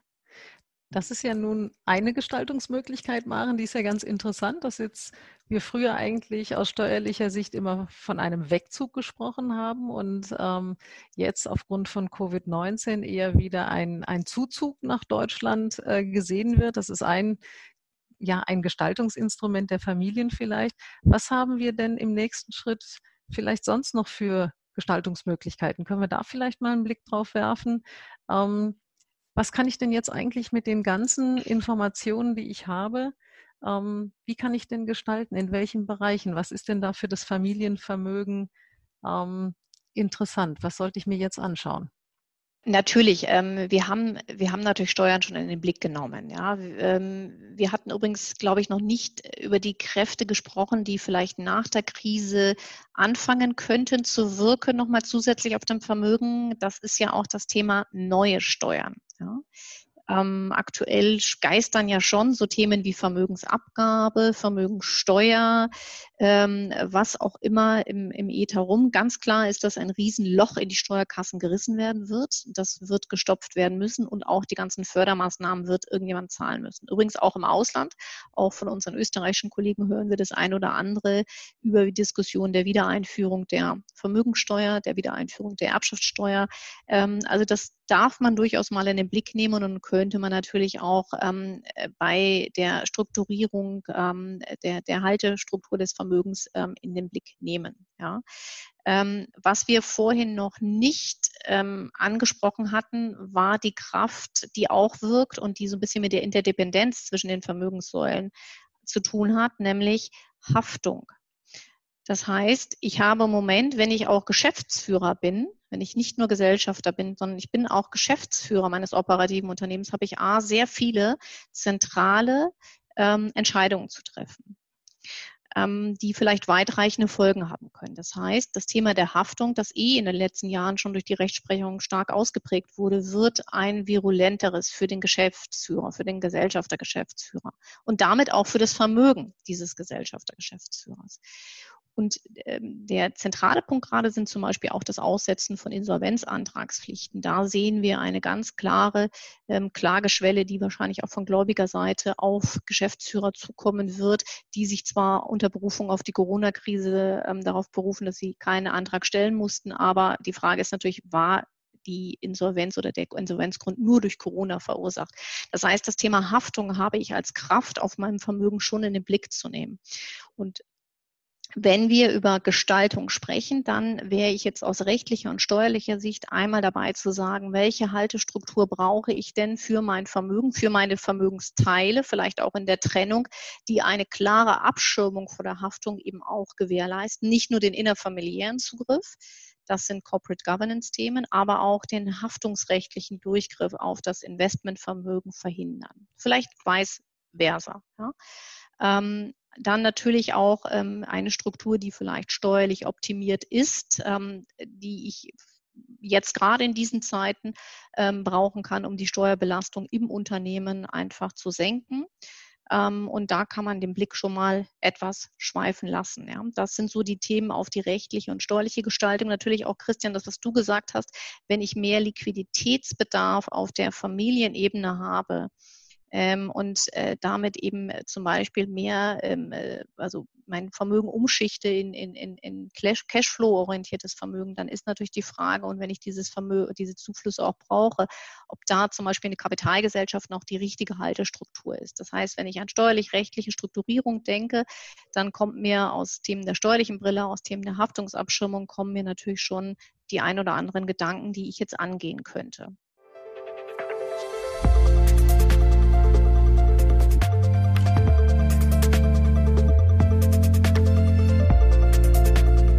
Komme ich äh, gleich noch mal ganz kurz zu. Ich wollte aus meiner Perspektive äh, zunächst mal bei den Gestaltungsmöglichkeiten oder bei den Hausaufgaben, die jetzt anstehen, neben dem Imperativ, sich breiter zu informieren, was sich momentan kolossal lohnt, ähm, auch ähm, nebenanstellen, dass man sich vielleicht stärker damit beschäftigen muss, welches Risiko möchte ich eigentlich mit meinem Privatvermögen oder mit meinem Familienvermögen tragen und äh, sich hier, so einfach das auch sein mag, irgendwelche Risikoleitplanken definieren, bestimmte Verlustgrenzen, bestimmte ähm, Ausfallquoten, bestimmte Schwankungen, die ich nicht möchte und ähm, das eigene Vermögen einfach mal gegen diese eigenen Grenzen stresstesten. Den Stresstest haben wir jetzt gerade live erlebt. Ähm, das ist sicherlich eine Erfahrung, die man hätte vermeiden können, indem man vorher mal so ein bisschen stärker simuliert. Und ähm, das Thema Risikomanagement ist, glaube ich, jetzt für äh, viele Familienvermögen ein vergleichsweise neues Thema. Man überlegt immer nur, wie kommt die Rendite zustande. Man überlegt aber nicht, welche Kräfte von außen oder welche äh, portfolio-mathematischen Kräfte, um das mal so äh, einfach dahin zu sagen, äh, wirken eigentlich auf mein Vermögen und wo kann ich die aussteuern und wie kann ich, an welchen Stellrädern muss ich eigentlich drehen, um mich vor bestimmten Risiken ähm, zu schützen. Ähm, wieder den Cashflow aufgegriffen. Aus meiner Perspektive, und das sehe ich jetzt gerade an ganz vielen Stellen, oder begleitet an ganz vielen Stellen, haben wir ähm, durch diese Rezession, durch die wir jetzt gehen, viele Unternehmen an äh, den Kapitalmärkten, die immer eine hohe Dividende ausgezahlt haben. Und die stehen jetzt sozusagen im Generalverdacht, dass sie die, die, die Dividende in dieser Höhe nicht mehr auszahlen können. Ähm, wenn man als Unternehmer oder als Familie oder als Stiftung auf solche Cashflows aus Dividenden angewiesen ist, dann hat man jetzt, glaube ich, wirklich eine große Chance.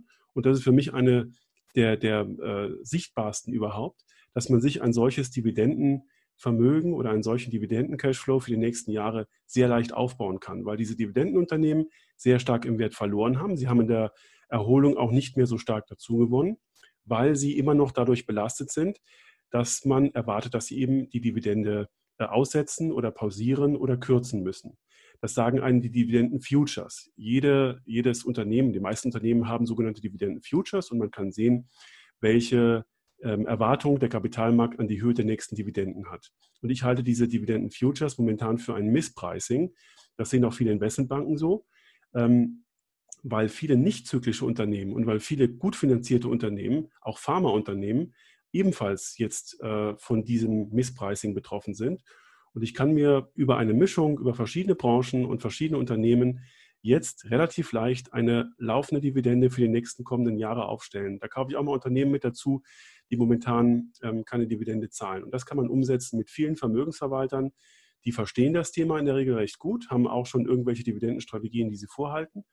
Und ähm, für alle, die Cashflows wollen und die vielleicht auch diese Cashflows als teilweises Surrogat aus dem Anleihenbereich ähm, wollen, das heißt, die Rentenanleihen stückweise ersetzen möchten durch Dividenden, können das jetzt tun.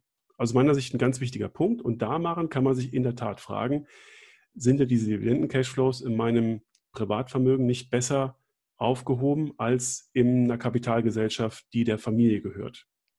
Wenn ich auf die angewiesen bin und sie später nochmal stärker versteuern muss, ist das wahrscheinlich kein Vorteil. Richtig, genau, das war mein Punkt von gerade. Mhm. Aber Karin, ähm, wenn wir von Gestaltungsmöglichkeiten sprechen, dann hast du bestimmt aus inhaberstrategischer Sicht auch ein paar Aspekte, ähm, die dir da auf der, auf der Seele liegen. Ja, man muss natürlich als Inhaberfamilie überlegen, ähm, wollen wir denn das Unternehmen wirklich auch in Zukunft ähm, behalten? Also wir müssen uns ja auf die Zeit nach der Krise vorbereiten. Und ich glaube, wenn so harte Einschnitte kommen, wie wir das im Moment haben, dann stellt sich jeder mal die Frage, zumindest in einer ruhigen Minute, macht das eigentlich noch Sinn, so zusammenzulassen oder nicht? Äh, Im Moment, ähm, was ich sehe, ist es total ausgeschlossen, ein Unternehmen zu einem vernünftigen Preis zu verkaufen. Ausnahmen wird es geben, aber eigentlich ist das nicht der richtige Zeitpunkt. Aber es ist der richtige Zeitpunkt, darüber nachzudenken, ob man das wirklich in der Konstellation zusammenhalten möchte, auch wenn weitere Krisen kommen, ob man das als Familie zusammen aushält und ob das Sinn macht.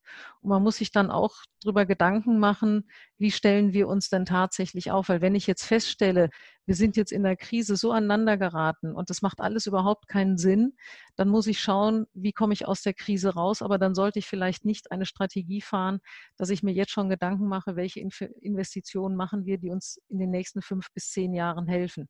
Also ich muss vielleicht die Grundsatzfrage stellen, ich muss gucken, wie ich aus der Krise rauskomme und dann schauen, ähm, wie ich bestimmte Entscheidungen, zu welchem Zeitpunkt ich die treffe.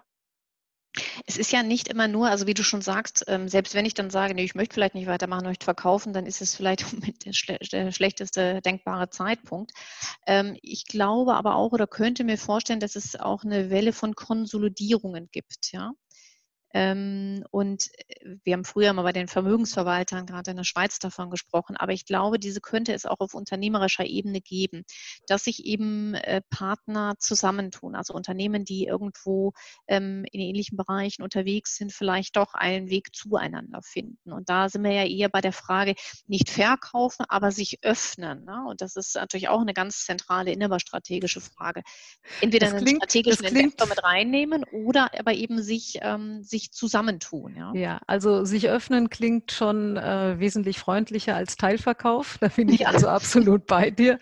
Ähm, aber natürlich, das sind die Fragen, ob man in der Konstellation zusammenbleiben möchte. Und da gibt es, wie du richtig sagst, nicht unbedingt nur schwarz oder weiß, sondern da gibt es auch Möglichkeiten, kann ich mich vielleicht mit einer anderen Unternehmerfamilie zusammenschließen, weil wir zusammen einfach mehr Know-how und auch Finanzkraft auf den Weg bringen als jeder für sich alleine. Also gerade diese kritische Größe, die ich für mhm. bestimmte Märkte brauche, die kann ich nämlich dann gut über einen Zusammenschluss oder ein Joint Venture beispielsweise kann ich das machen. Und da ich im Moment in der Covid-19-Krise wirklich mal auf die Basics zurückfalle und mal alles wirklich sichtbar wird, was gut ist im Unternehmen, was schlecht ist, was gut ist in der Familie und was schlecht ist, dann gibt mir das auch die Möglichkeit, wirklich mal neue Wege zu gehen und zu gucken, wie sieht denn unsere Zukunft aus. Und je früher ich mich mit diesen Fragen beschäftige, desto eher kann ich mich auf den richtigen Weg machen.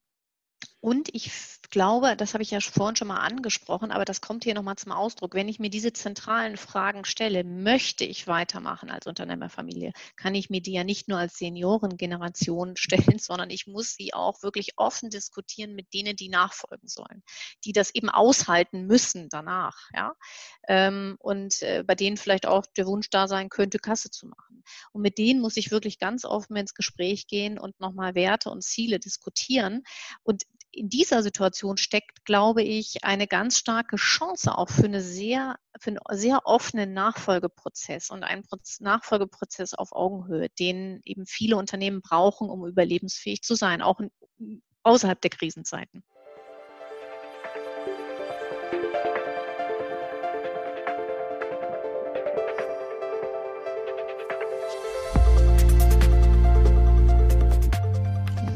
Und ich würde vielleicht auch noch gerne anmerken, wenn wir jetzt sagen, ähm, ob einzelne Gesellschafter ausscheiden möchten, das ist ja nicht immer nur einfach Kasse machen. Ich meine, wenn ich mir mal anschaue, in welcher Situation die Unternehmen sich befinden, das ist für Gesellschafter, für Familienbeiräte, geschäftsführende Gesellschafter eine unglaubliche Belastung, emotional. Ja. Ähm, es ist eine unglaubliche Kraftanstrengung, das Unternehmen, das Schiff da weiter zu steuern. Und ich glaube, das ist eine ganz berechtigte Frage. Traue ich mir als Gesellschafter oder als Geschäftsführer, traue ich mir das auf Dauer zu? Weil es kann auch sehr schnell nochmal eine neue Krise kommen. Und ich glaube, dann ist es total gerechtfertigt zu sagen, macht das für mich Sinn oder finden wir nicht andere Wege in anderen Konstellationen ähm, zusammen? Aber Christian, du wolltest da auch noch was zu sagen. Ich hatte eine Frage an dich, Karin. Du bist seit mehr als 20 Jahren ähm, in deiner Beratungsfunktion für Familienunternehmen tätig. Du hast 2009 erlebt. Und nach 2009 gab es auch eine Konsolidierungswelle, sicherlich auch im mittelständischen Bereich. Ähm, wenn du das mal ähm, reflektierst, waren die Unternehmer schon während der Finanzkrise darauf eingestellt, dass sie nach dieser Krise vielleicht Angebote bekommen für ihre Unternehmen? Und haben Sie sich mit den Szenarien, die du gerade skizziert hast, schon frühzeitig beschäftigt? Also in der Finanzkrise habe ich in, in unserem Umfeld ähm, Unternehmer gesehen, die plötzlich ihre ganzen Streitigkeiten intern an die Seite gelegt haben. Also da sieht man, wozu Familienbande wirklich hm. in der mhm. Lage sind. Da gibt es wirklich für mich ein unsichtbares Band, was diese Gruppe zusammenhält. Und es hat für mich nicht nur mit Tradition zu tun, sondern es hat für mich mit Verantwortung zu tun. Und ich war also sehr erstaunt zu sehen, wie eng man plötzlich zusammenrückt, wenn es wirklich ernst wird. Und so habe ich das ähm, in der Finanzkrise erlebt. Ähm, ich erwarte es auch jetzt wieder, ähm, dass man wirklich sehr eng zusammenrückt und wirklich nicht mehr über unnötige Sachen in Anführungsstrichen mal, mal streitet, dass Angebote reinkommen, haben gute und langjährige Familienunternehmer eigentlich regelmäßig. Also ich, ich sage mal, wer ein, ein, ein gut geführtes Unternehmen hat und ein, ein nachgefragtes Produkt, bekommt regelmäßig Angebote auf den Tisch. Die Unternehmer, die wissen, dass ihr Geschäftsmodell in Zukunft nicht weitertragen wird, weil es neue Technologien gibt oder sie eben zu spät investiert haben, ähm, die konnten schon vor Corona, vor Covid ihre Unternehmen nicht verkaufen und sie werden es nach der Krise erst recht nicht können. Mhm. Man kann also sagen, die Wagenburg rückt um das Familienvermögen zusammen und bei breit gestreuten, äh, teilweise vielleicht noch etwas ideenlos gestreuten Family Office Vermögen, passiv investierten Familienvermögen mit ein, zwei, vielleicht sogar drei Generationen, ist das aus meiner Sicht anders. Da mhm. entstehen jetzt unterschiedliche Ideen, was man aus der Situation macht. Und ähm, da gibt es durchaus das Risiko, dass auch solche Familienstränge und solche Strukturen mal auseinandergerissen werden, weil sich ein ja. paar von dem großen Topf abspalten möchten, weil sie andere Wege gehen möchten. Ja. Ich glaube auch, also gerade das nur mit dieser emotionalen Bindung, was wir vorhin hatten, die Klammer auch jetzt wieder angesprochen um das operative Vermögen.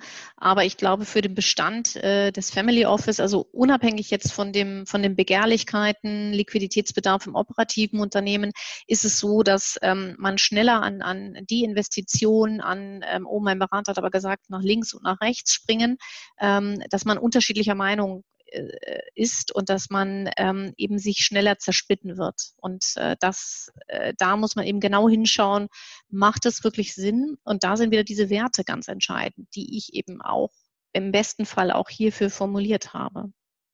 Ja, ich meine, wir sehen ja als Gruppe und auch als Familie, ähm, wenn ich gemeinsame Entscheidungen treffe, dann muss ich mal mein persönliches Interesse zurückstellen. Ich kann nicht immer meine eigenen Interessen durchsetzen. Und wenn es um ein Unternehmen geht, dann ist mir das auch klar. Das hat eine Tradition, da habe ich Verantwortung für Arbeitsplätze. Ähm, da sind die Gesellschafter viel eher bereit, eigene Interessen zurückzustellen. Bei einem Vermögen, wo keine Emotionen bestehen, was ein Investment ist, wo ich auch diese Verantwortung nicht habe für Arbeitsplätze, da sehe ich kein Unternehmen in unserem Ort, in unserem Dorf, wo ich jeden Morgen vorbeifahre. Da ist die Einsicht, warum sollte ich denn eigentlich jetzt das, was ich für richtig halte, nicht umsetzen? Da ist überhaupt kein, keine vernünftige Begründung sofort greifbar, ähm, warum man dann äh, nicht sagen kann, ich möchte da raus. Aber Christian, ich glaube, du siehst das schon anders. Nein, das kann man auch ähm, differenziert betrachten. Es gibt Fälle, in denen der Prinzipal bewusst entscheidet. Jetzt kommt der Family Office Logistiker ähm, äh, wieder in mir raus. Der entscheidet, dass die Familienmitglieder ein gemeinsames Büro brauchen, Arbeitszimmer und ein ähm, operatives Zuhause, das sie wie bei der Führung eines operativen Unternehmens zusammenbringt und dass sie sozusagen mit, mit dem Sekretariat, mit allen Dienstleistungen, ähm, dem, dem Hofstaat, ich drücke das jetzt bewusst mal ein bisschen ketzerisch aus, dazu einlädt, dass man am Familienvermögen dranbleibt und sich eben nicht äh, von einem anonymen Topf, der kein Gesicht hat und keine Räumlichkeiten hat, ähm, abspaltet. Dann entsteht aber auch dadurch schon wieder eine Bindung, Christian. Also das ist ja dann schon wieder eine bewusste Entscheidung, auch wenn es eine Logistik ist, aber auch ähm, wenn die Logistik stimmt und wir uns da immer wieder über den Weg laufen, sage ich mal, und, und ich auch da merke, ich bin für mich selber verantwortlich, muss was tun, aber ich kriege auch die Möglichkeit, das schafft dann auch schon wieder eine Bindung und äh, sorgt dafür, dass ich mich mehr darum kümmere. Richtig, und das kann sogar so weit führen, das kenne ich aus einem Fall, dass die einzelnen äh, Kinder des ähm, Prinzipals, die schon alle operativ auch auf ihren eigenen Feldern tätig sind, neben dem Familienvermögen, ihre Büros gemeinsam in einem Gebäude haben und von dort aus eben ihre Aktivität nach außerhalb des Familienvermögens steuern. Aber sie sind zusammen und sie finden zusammen und bleiben zusammen.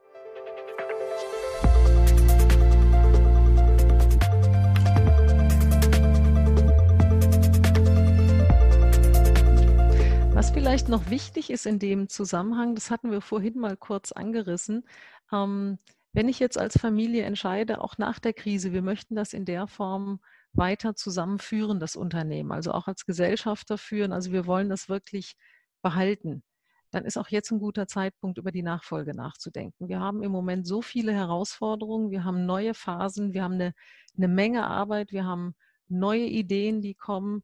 Äh, das ist ein sehr guter Zeitpunkt, wenn eine Nachfolge in der nächsten Zeit ansteht, sie vielleicht sogar ein Stück nach vorne zu ziehen. Und gerade in der Phase, wo das Unternehmen sich neu ausrichtet für die Zukunft, auch schon die neue Generation mit an Bord zu haben, gerade im mm. operativen Geschäft, damit sie eben auch das prägen kann, sich die entsprechenden Mitarbeiter aussuchen kann und wir so eigentlich eine sehr verzahnte Nachfolge hinkriegen. Also Covid-19-Krisen sollten nicht davon abhalten, die Nachfolge einfach nach hinten zu schieben, sondern im Gegenteil, ich appelliere eher dafür, darüber nachzudenken, sie nach vorne zu ziehen. Mm.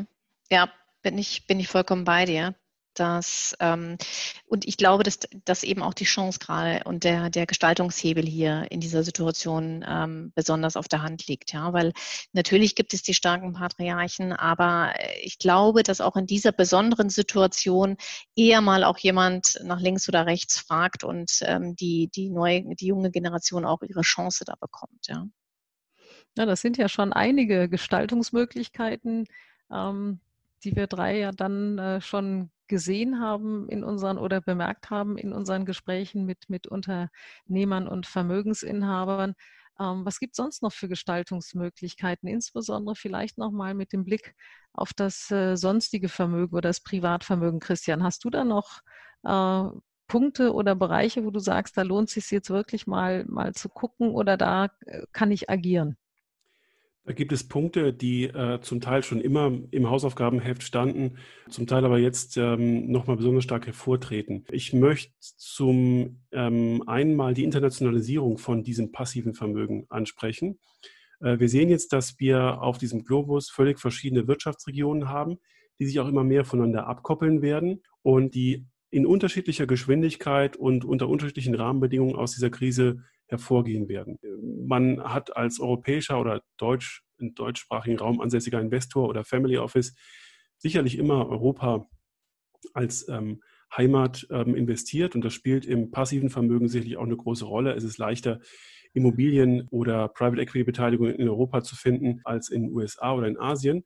Aber ich glaube, nach all den Maßnahmen, die wir gesehen haben und nachdem sich herausgestellt hat, wie heterogen Europa auf diese Krise reagiert, ähm, spricht schon viel dafür, auch nochmal zu überlegen, wie hoch soll denn langfristig der Anteil meines passiven Vermögens beispielsweise in den USA sein oder überhaupt im ähm, nordamerikanischen Raum, inklusive Kanada.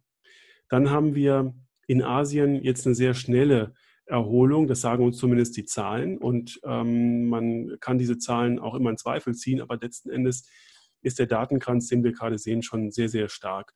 Und ähm, oft ähm, hat man gewartet, ähm, in Asien zu investieren. Ich glaube, jetzt geht ein Zeitfenster auf von zwei, drei Monaten, dort mal mit ersten Investitionen äh, sich umzuschauen. Und als äh, letzten Aspekt gibt es Märkte äh, in Ländern, die gerade sehr leiden, die Emerging Markets, die sogenannten Frontier Markets, also Entwicklungsländer, die kein Gesundheitssystem haben, die gerade massiv leiden. Die verlieren gerade äh, einen großen Anteil am Weltwirtschaftsgefüge und fallen da stark zurück und können sich auch nur sehr langsam daraus erholen. Und natürlich findet das auch Bewertung in ähm, den dortigen Aktien- und Anleihenmärkten. So, wenn man opportunistisch denkt und ähm, äh, keine moralischen äh, Probleme damit hat, sich in solchen Märkten langfristig zu orientieren, hat man jetzt ein Zeitfenster, das zu tun. Ähm, ich glaube, die wenigsten von uns haben Aktieninvestments in Afrika. Afrika hat am globalen Weltwirtschaftswachstum oder an Weltwirtschaftsleistung einen Anteil von zwei Prozent. In dieser Größe kann man jetzt zum Beispiel mal in diesem Bereich dort investieren. Ähm, wie gesagt, rekordbillig, möchte ich fast sagen. Äh, Südamerika ähm, ist, äh, steht unter großem Schock. Einige asiatische Staaten das sollte man sich alles als Familie genau anschauen und überlegen, ob man dieses Zeitfenster nutzt, um sich in diesen Märkten, die man vorher vielleicht gar nicht angefasst hat, zu engagieren und vor allen Dingen auf welchem Wege. Und ähm, der äh, letzte Teil ist die Frage, wie ich denn die Substanz, die ich vorher im Nominalvermögen hatte und dort nicht mehr investieren möchte, weil der Anleihenbereich mir nicht mehr die Rendite erzielt, die ich für mein Risiko eigentlich bekommen sollte, wie ich das ähm, aufteile. Also welche ähm, säkularen Wachstumstrends möchte ich beispielsweise damit abbilden über mein Realinvestment, über Immobilien in ähm, Smart City-Lagen, um das mal so neudeutsch zu sagen, über ähm, Aktieninvestments oder Private Equity-Beteiligung im Gesundheitsbereich, die von demografischen Entwicklungen profitieren, die von der Digitalisierung profitieren oder einfach nur davon, ähm, dass es eben in verschiedenen Märkten eine Mittelschicht gibt, die jetzt trotz Covid-19 heranwächst und andere Konsumbedürfnisse hat. Oder auch mit der Frage umgeht, wie die Welt künftig ernährt werden soll. Wir bekommen in den nächsten äh, Jahrzehnten noch äh, zweieinhalb Milliarden Menschen auf diesem Globus dazu und wir müssen unsere Ernährung irgendwie anders organisieren, sonst werden wir nicht alle satt, was wir sowieso schon nicht werden. Und ähm, das hat alles Auswirkungen auf ganz klassische, traditionelle Industrien. Und diese Dinge kann man jetzt ganz gut diskutieren. Und äh, viele, die vielleicht noch zugewartet haben, um in solche Felder zu investieren, haben jetzt Preise, die sie vorher vielleicht hm, gerne gehabt hätten. Und mit ein bisschen Mut kann man das jetzt eben machen habe ich mal eine Frage. Du schaust ja stark auf den Kapitalmarkt und auf die, die Anlagenseite. Ähm, wenn wir jetzt nochmal den Blick nehmen, Private Equity oder auch Unternehmensbeteiligungen. Ähm, wir reden ja immer davon, dass die Chinesen sich dann bei uns einkaufen und jetzt vielleicht auch dann irgendwann gewisse Fenster nutzen und Liquiditätsprobleme bei den Unternehmern nutzen. Ähm, die, meine Frage, die sich mir immer stellt, ergeben sich auch Opportunitäten in ihre andere Richtung. Ja? Das, was beim Aktienportfolio passt, das könnte ja auch eben in dem Bereich passen. Natürlich ist es umso schwerer, die Informationen zu bekommen. Und ähm, gerade China macht es uns nicht leicht, was äh, das Maß an Transparenz angeht. Was ich mich nur auch gefragt habe, ob ähm, es vielleicht durch diese Covid-19-Krise, die weltweite Pandemie auch dazu kommt, dass das Maß an Transparenz durchaus auch größer wird, dass auch die Abschirmung ähm, von Seiten von China gegen ausländische Investoren vielleicht geringer wird, auch aus der Not heraus, dass sich auch diese ähm, Pandemie auf ihre Wirtschaft, also auf die chinesische Wirtschaft auswirkt. Und das tut sie ja. Und wir sind ja noch nicht am Ende der Fahnenstange und haben jetzt auch wieder die ersten Fälle in China gesehen. Das heißt, ähm, auch da können sich natürlich bei entsprechendem Know-how, bei entsprechender Transparenz auch Opportunitäten ähm, für, für Beteiligungen, für Unternehmensbeteiligungen ergeben in der Richtung. Siehst du das auch so oder ist das jetzt von mir nur ähm, zu laienhaft gestellt, die Frage? Nein, absolut. Ähm, es gibt bei der Bewertung von Private Equity Vermögen immer einen ganz starken, eine ganz starke Korrelation zum Aktienmarkt, die sogar stark ähm, überläuft. Das heißt, wenn der Aktienmarkt ähm, 20 Prozent fällt, dann fallen Private Equity Beteiligungen, die wiederum börsennotiert sind, weil sie irgendwie ummantelt sind, der an der Börse gehandelt wird, um 30, 35 Prozent. Und das hat man jetzt wieder beobachten können. Und genauso schnell erholen sie sich auch wieder. Und das gilt nicht nur für ähm, amerikanische oder europäische äh, Unternehmen, sondern auch für chinesische kleine Unternehmen. Wenn man als Familie Probleme damit hat, einem chinesischen Initiator oder Anbieter ähm, genug Vertrauen zu schenken, ähm, dann äh, kann man sich an amerikanische oder europäische Initiatoren wenden, die dort vor Ort sind. Da gibt es viele Schweizer Häuser, viele amerikanische Häuser, auch deutsche Häuser, die dort vor Ort ihr Netzwerk haben und äh, schon eine Historie haben, die man sich eben genau anschauen kann. Und ich glaube, letzten Endes ist dann die Intuition, das Bauchgefühl und die ähm, Erfahrung am Beiratstisch immer ausreichend, um zu entscheiden, ob genau dieser Partner mich dorthin bringen kann mit meinen Investmentideen, wo ich eigentlich sein möchte.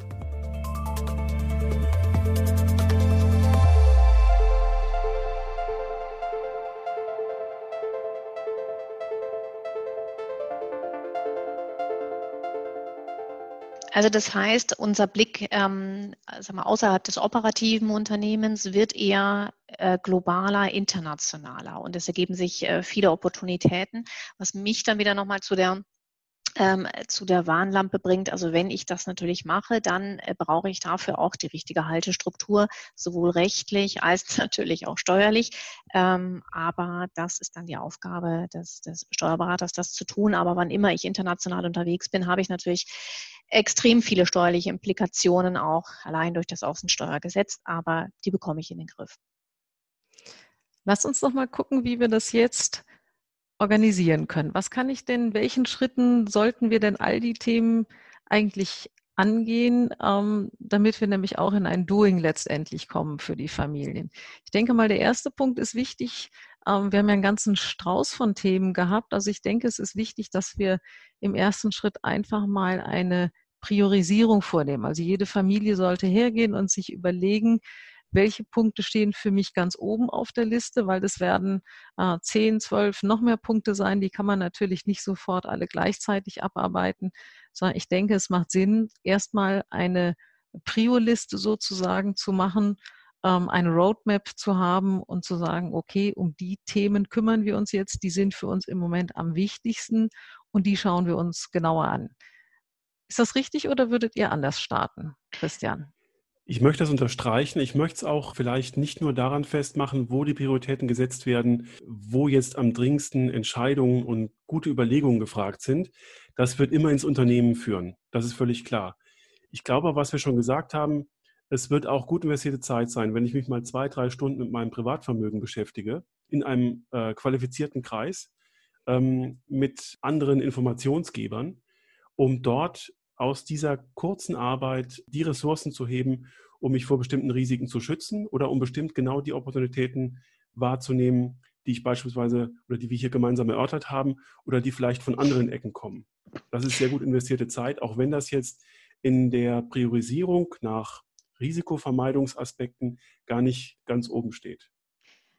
Vielleicht noch einmal zurück, der mahnende Finger. Also die, die Ausgangsbestimmung eben mit dem, was du gesagt hast, Karin, die Werte und die Ziele.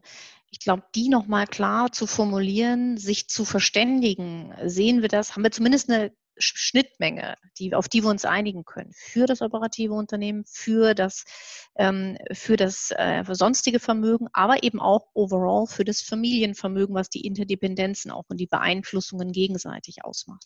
Wenn wir das haben, dann ist genau diese Standortbestimmung, die wir vorhin ja durchgesprochen haben, ganz wichtig. Und da ähm, geht es eigentlich darum, sich richtig und umfassend professionell zu, zu informieren. Ne? Und ähm, auch schon da ist im Grunde die Priorisierung, auf was legen wir denn da den Fokus und wer macht was, wer kümmert sich um was, welche Informationen wie zu beschaffen und wie tragen wir die dann zusammen. Und dann natürlich die Priori dann, dann auf jeden Fall die Priorisierung, welche Handlungsfelder haben wir entdeckt und welche wollen wir angehen. Wir können nicht alle angehen. Ja, dann bin ich also in meiner Liste ähm, erstmal dabei, sie nicht nur aufzustellen, klar, mit den, mit den Werten und Zielen, sondern auch wirklich schon runterzubrechen auf die einzelnen Säulen und die einzelnen Themenfelder. Das heißt, ich habe schon einen Zettel, äh, bildlich gesprochen, an der Hand, was zu tun ist. Ich glaube, dann wäre der nächste Schritt wichtig, um dran zu bleiben, dass man da wirklich Teams bildet, ähm, damit es nicht so, ein, so verpufft und so ein Einmaleffekt ist, sondern dass man wirklich sagt, für welche Säule habe ich welches Arbeitsteam, um dann sicher sein zu können, dass diese Themen nicht wie andere Themen so wollen wir mal machen, sondern dass es auch wirklich Themen sind, die dann jetzt angegangen werden. Wäre das auch euer Vorgehen oder würdet ihr da noch ähm, einzelne Teams sind oder welche Teammitglieder sollten wir auf jeden Fall noch mit drin haben, Christian? Gibt es da Personen, du hast auch öfter angesprochen, dass Externe nochmal hier hinzukommen? Macht das auch Sinn für, die, für das Arbeitsteam? Also ich äh, mache die Erfahrung, dass es jetzt natürlich, wie auch schon hier angeklungen ist, die Nachfolgegeneration ähm, Aufgaben bekommt, äh, Teilaufgaben für den Beirat, ähm, die ein bisschen weiter nach vorne denken, zum Beispiel zum Thema Nachhaltigkeit oder diesen säkularen Wachstumstrends, die das Familienvermögen vielleicht künftig abdecken möchte. Und ähm, durch diese Aufgabenverteilung vermeidet man auch, dass sich jemand aus der Verantwortung und aus der Angst, Fehlentscheidungen zu treffen oder herbeizuführen, rausnimmt. Das halte ich für ganz schlecht und ähm, das sollte man auch durch die Einbindung aller vermeiden. Und was du gesagt hast, ähm, ein externer Impulsgeber oder mehrere externe Impulsgeber sind ebenfalls ganz wichtig, insbesondere wenn man vorher gemerkt hat, dass die alten Informationsquellen jetzt nicht mehr reichen, um äh, den Kapitalmarkt oder die Investitionsmärkte, für die man sich interessiert, zu beschreiben. Und ähm, daraus kann sich, das wäre der Idealfall, die Lehre aus 2009 auch ergeben, dass man grundsätzlich immer mal verschiedene ähm, Referenten in den Beirat einlädt ähm, und sich da was erzählen lässt, damit einfach ähm, der, der eigene Informationskreis äh, deutlich erweitert wird. Aber eben auch ähm, ergänzt um ähm, Research, Analysen und Meinungen von anderen Investoren, von anderen Analysten, die man vielleicht sonst nicht so stark hört. Dann macht es wahrscheinlich Sinn, einfach zu entscheiden, wen möchten wir wirklich als Teil des Arbeitsteams regelmäßig dabei haben und von wem versprechen wir uns nur, ich sag mal, Input in, in losen Abständen, die kann man dann wirklich dazu einladen, aber die sind dann nicht Teil des, des Arbeitsteams, was idealerweise auch vielleicht dann nicht zu groß sein sollte, damit wir wirklich auch die Punkte abgearbeitet bekommen. Okay, also ich habe dann jetzt die beiden Punkte schon. Also ich mache eine, eine Priorisierung. Also erst nachdem ich natürlich die Werte und Ziele mir nochmal angeschaut habe, dann breche ich das runter. Ich habe meine Priorisierung vorgenommen. Ich habe ein Arbeitsteam gebildet. Was muss ich dann noch machen im nächsten Schritt?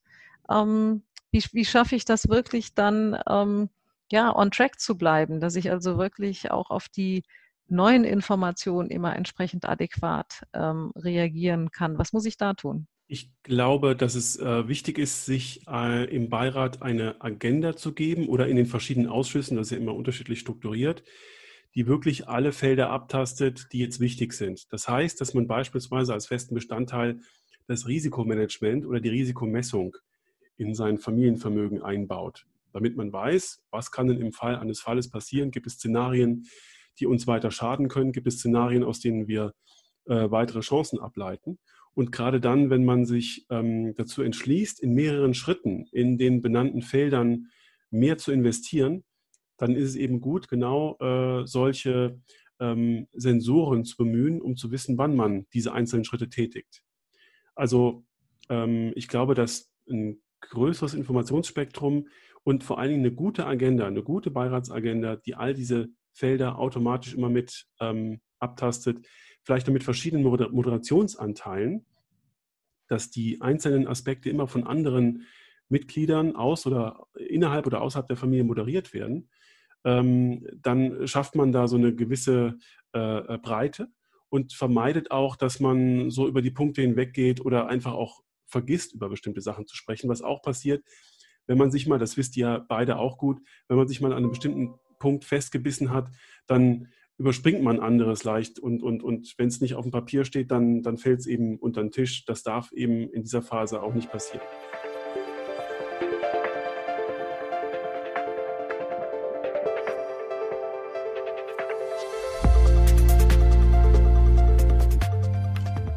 Aber Christian, wir sollten dann auch noch mal noch einen Schritt weiter gehen, wo du gerade schon von der Agenda sprachst. Das ist ja auch ein sehr wichtiges Hilfsmittel, um eine ein effizientes Arbeiten zu gewährleisten, dass wir vielleicht auch nochmal einen Blick ähm, zu dritt drauf werfen, wie man überhaupt in Corona-Zeiten, wo wir schon einige Beschränkungen haben, wie wir da denn eigentlich gut ähm, zusammenarbeiten können. Also wie tagt man, also ein Beirat oder ein Investmentausschuss, ähm, welche Fehler werden gemacht. Ich denke, wir drei haben auch in letzter Zeit, in den letzten Wochen sehr viele ähm, Sitzungen äh, nicht als Präsenzsitzung gehabt und Gespräche.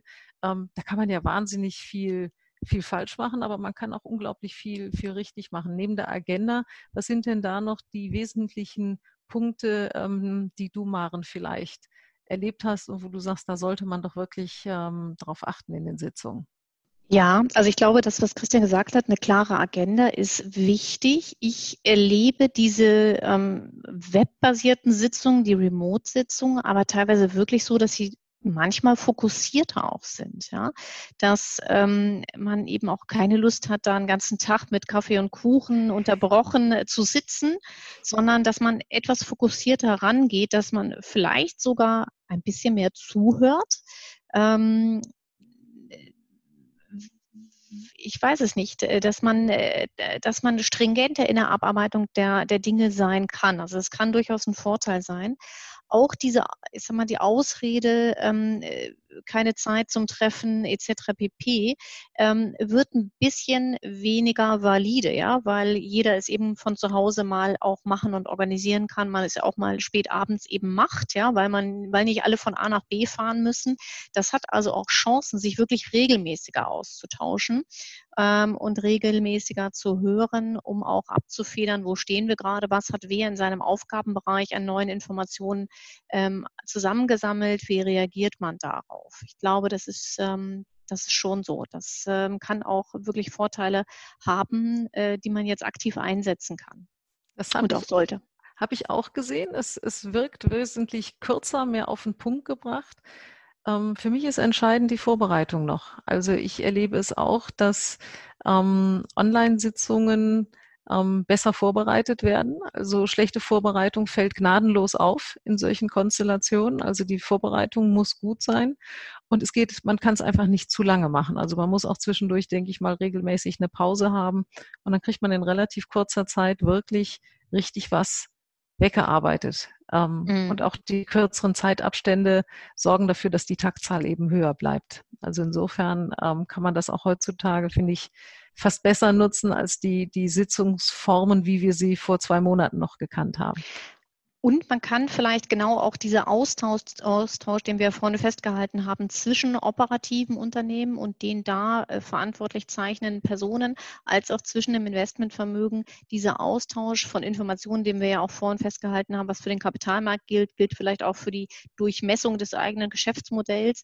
Ähm, und dazu macht Austausch eben Sinn. Ähm, den kann man natürlich auch viel besser webbasiert organisieren, weil wir äh, da natürlich noch mehr Personen haben, die sehr zeitlich eingebunden sind ähm, und das kann ich viel einfach durch so eine Webkonferenz. Und die Hürde da, äh, wichtige Themen eben äh, webbasiert, remote zu besprechen, die ist jetzt in diesen Zeiten einfach gefallen. Ich möchte ähm, äh, unterstreichen, was ihr ausgeführt habt und bei der Vorbereitung einfach empfehlen, dass man für die einzelnen Themen Dashboards anlegt, dass ein Moderator ein solches Dashboard mhm. anlegt und schon mal aufnimmt, wer äh, zu welchem Thema was zu sagen hat, in Stichpunkten, damit ähm, sich niemand aus einer Diskussion raushalten kann. Das passiert nämlich insbesondere dann, wenn man so viele Teilnehmer hat oder wenn man sich daran gewöhnt, dass man die Kamera ausschaltet. Und mhm. ähm, dann sitzen Leute nur passiv dabei, sagen nichts, entscheiden nichts und bringen auch nichts. Und ähm, dann äh, kann man mit eingeschalteter Kamera auch als Moderator immer sofort sehen, wer zu welchem Thema noch welchen Punkt einzuwerfen hatte. Und dann ist jeder in der Pflicht.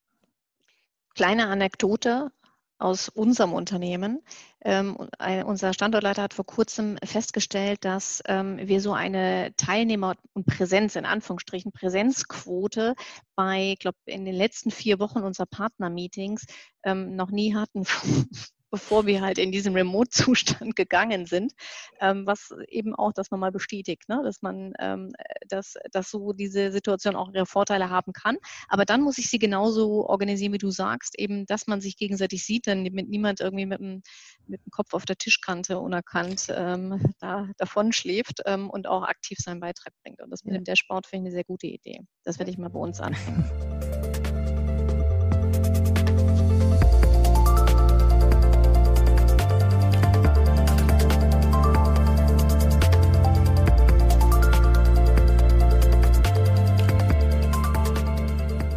Nachdem wir einen ganz bunten Strauß und ähm, Christian, wie du so schön am Anfang äh, gesagt hast, die Magie entsteht eigentlich aus der Vernetzung von den ganzen Bereichen. Wir jetzt ganz viele Punkte, verschiedene Phasen besprochen und beleuchtet haben, ähm, sollten vielleicht wir auch jetzt auf den Punkt kommen, insofern, ähm, dass ich gerne von jedem von uns einen Ratschlag oder eine Würdigung gerne hätte, die wir unseren Zuhörern äh, mitgeben. Und ähm, um euch nicht zu überrumpeln, mache ich vielleicht dann mal ähm, den Anfang mit einem sozusagen Schlusswort von meiner Seite.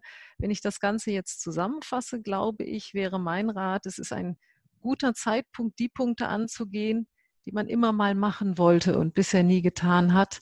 Also Notfallpläne zu erstellen und auch Strukturen und Abläufe neu zu denken. Wenn die Zuhörer das zumindest von meiner Seite mitnehmen, wäre es für mich schon ein sehr gelungener Podcast. Und ich ähm, gehe jetzt mal ganz gegen die Etikette, indem ich jetzt Christian dich bitten würde vor Maren, was ist, was ist deine Würdigung? Was ist sozusagen dein Schlusspunkt für unser heutiges Gespräch? Ja, aus den ähm, Ausführungen ähm, habe ich erstens viel gelernt und dafür bin ich sehr dankbar und kann für mich zusammenführen, dass es aus meiner Sicht sehr wichtig ist, sich sehr breit zu informieren. Nicht nur Informationsquellen aus den eigenen Unternehmen, aus den eigenen Dienstleistern zu organisieren, sondern auch aus anderen Quellen, um besser zu verstehen, wie die Welt heute aussieht, wie sie aussehen wird, um sich dann besser zu orientieren. Und diese Meinungsvielfalt ist zwar oft sehr anstrengend und sie ist vielleicht auch anstrengend, wenn man sich nur virtuell gegenüber sitzt und äh, bunt diskutiert. Aber wir haben ja gerade ein paar Arbeitsschritte besprochen, wie man das kanalisiert. Prima, danke dir. Und Maren, was ist dein Fazit und was gibst du unseren Zuhörern mit auf den Weg? So, ihr habt mir natürlich zwei Fazite schon vorweggenommen. Ich kann beide sehr, sehr stark unterstreichen. Genau das auch, was das erste eben jetzt alles zu tun, was man schon immer tun sollte. Vielleicht wollte man es gar nicht, aber was man sollte, das muss man jetzt tun. Und das bietet auch viel, viel Chancen. Ähm, die Informations, ähm, Breite, die sich zu holen, Christian, auch ähm, ein, ein ganz, ganz wichtiger Punkt in allen Bereichen, auch voneinander in den Bereichen zu lernen. Ich glaube, vielleicht zusammenfassend, ähm, natürlich ist diese Krise für uns alle herausfordernd und für unser Vermögen herausfordernd. Aber es gibt eben auch ganz, ganz viel Chance da drin. Ja, es gibt ganz, ganz viel Potenzial da drin. Und äh, wir sollten auch versuchen, ähm, das so nach vorne gerichtet zu sehen ähm, und äh, wie die Chinesen das Wort zu betrachten mit zwei Seiten. Ähm, und natürlich das Stichwort Professionalisierung des Familienvermögens, des gesamten Familienvermögens und auch der Wirkungsweise des Familienvermögens aufeinander. Ja, also sich ganz klar bewusst zu werden, was ich mache, hat Folgen und äh, sich nochmal zu fragen, was wollte ich eigentlich, als ich es gemacht habe. Prima, vielen Dank. Ja, liebe Zuhörer, das war unser Beitrag zum Familienvermögen in der Corona-Krise.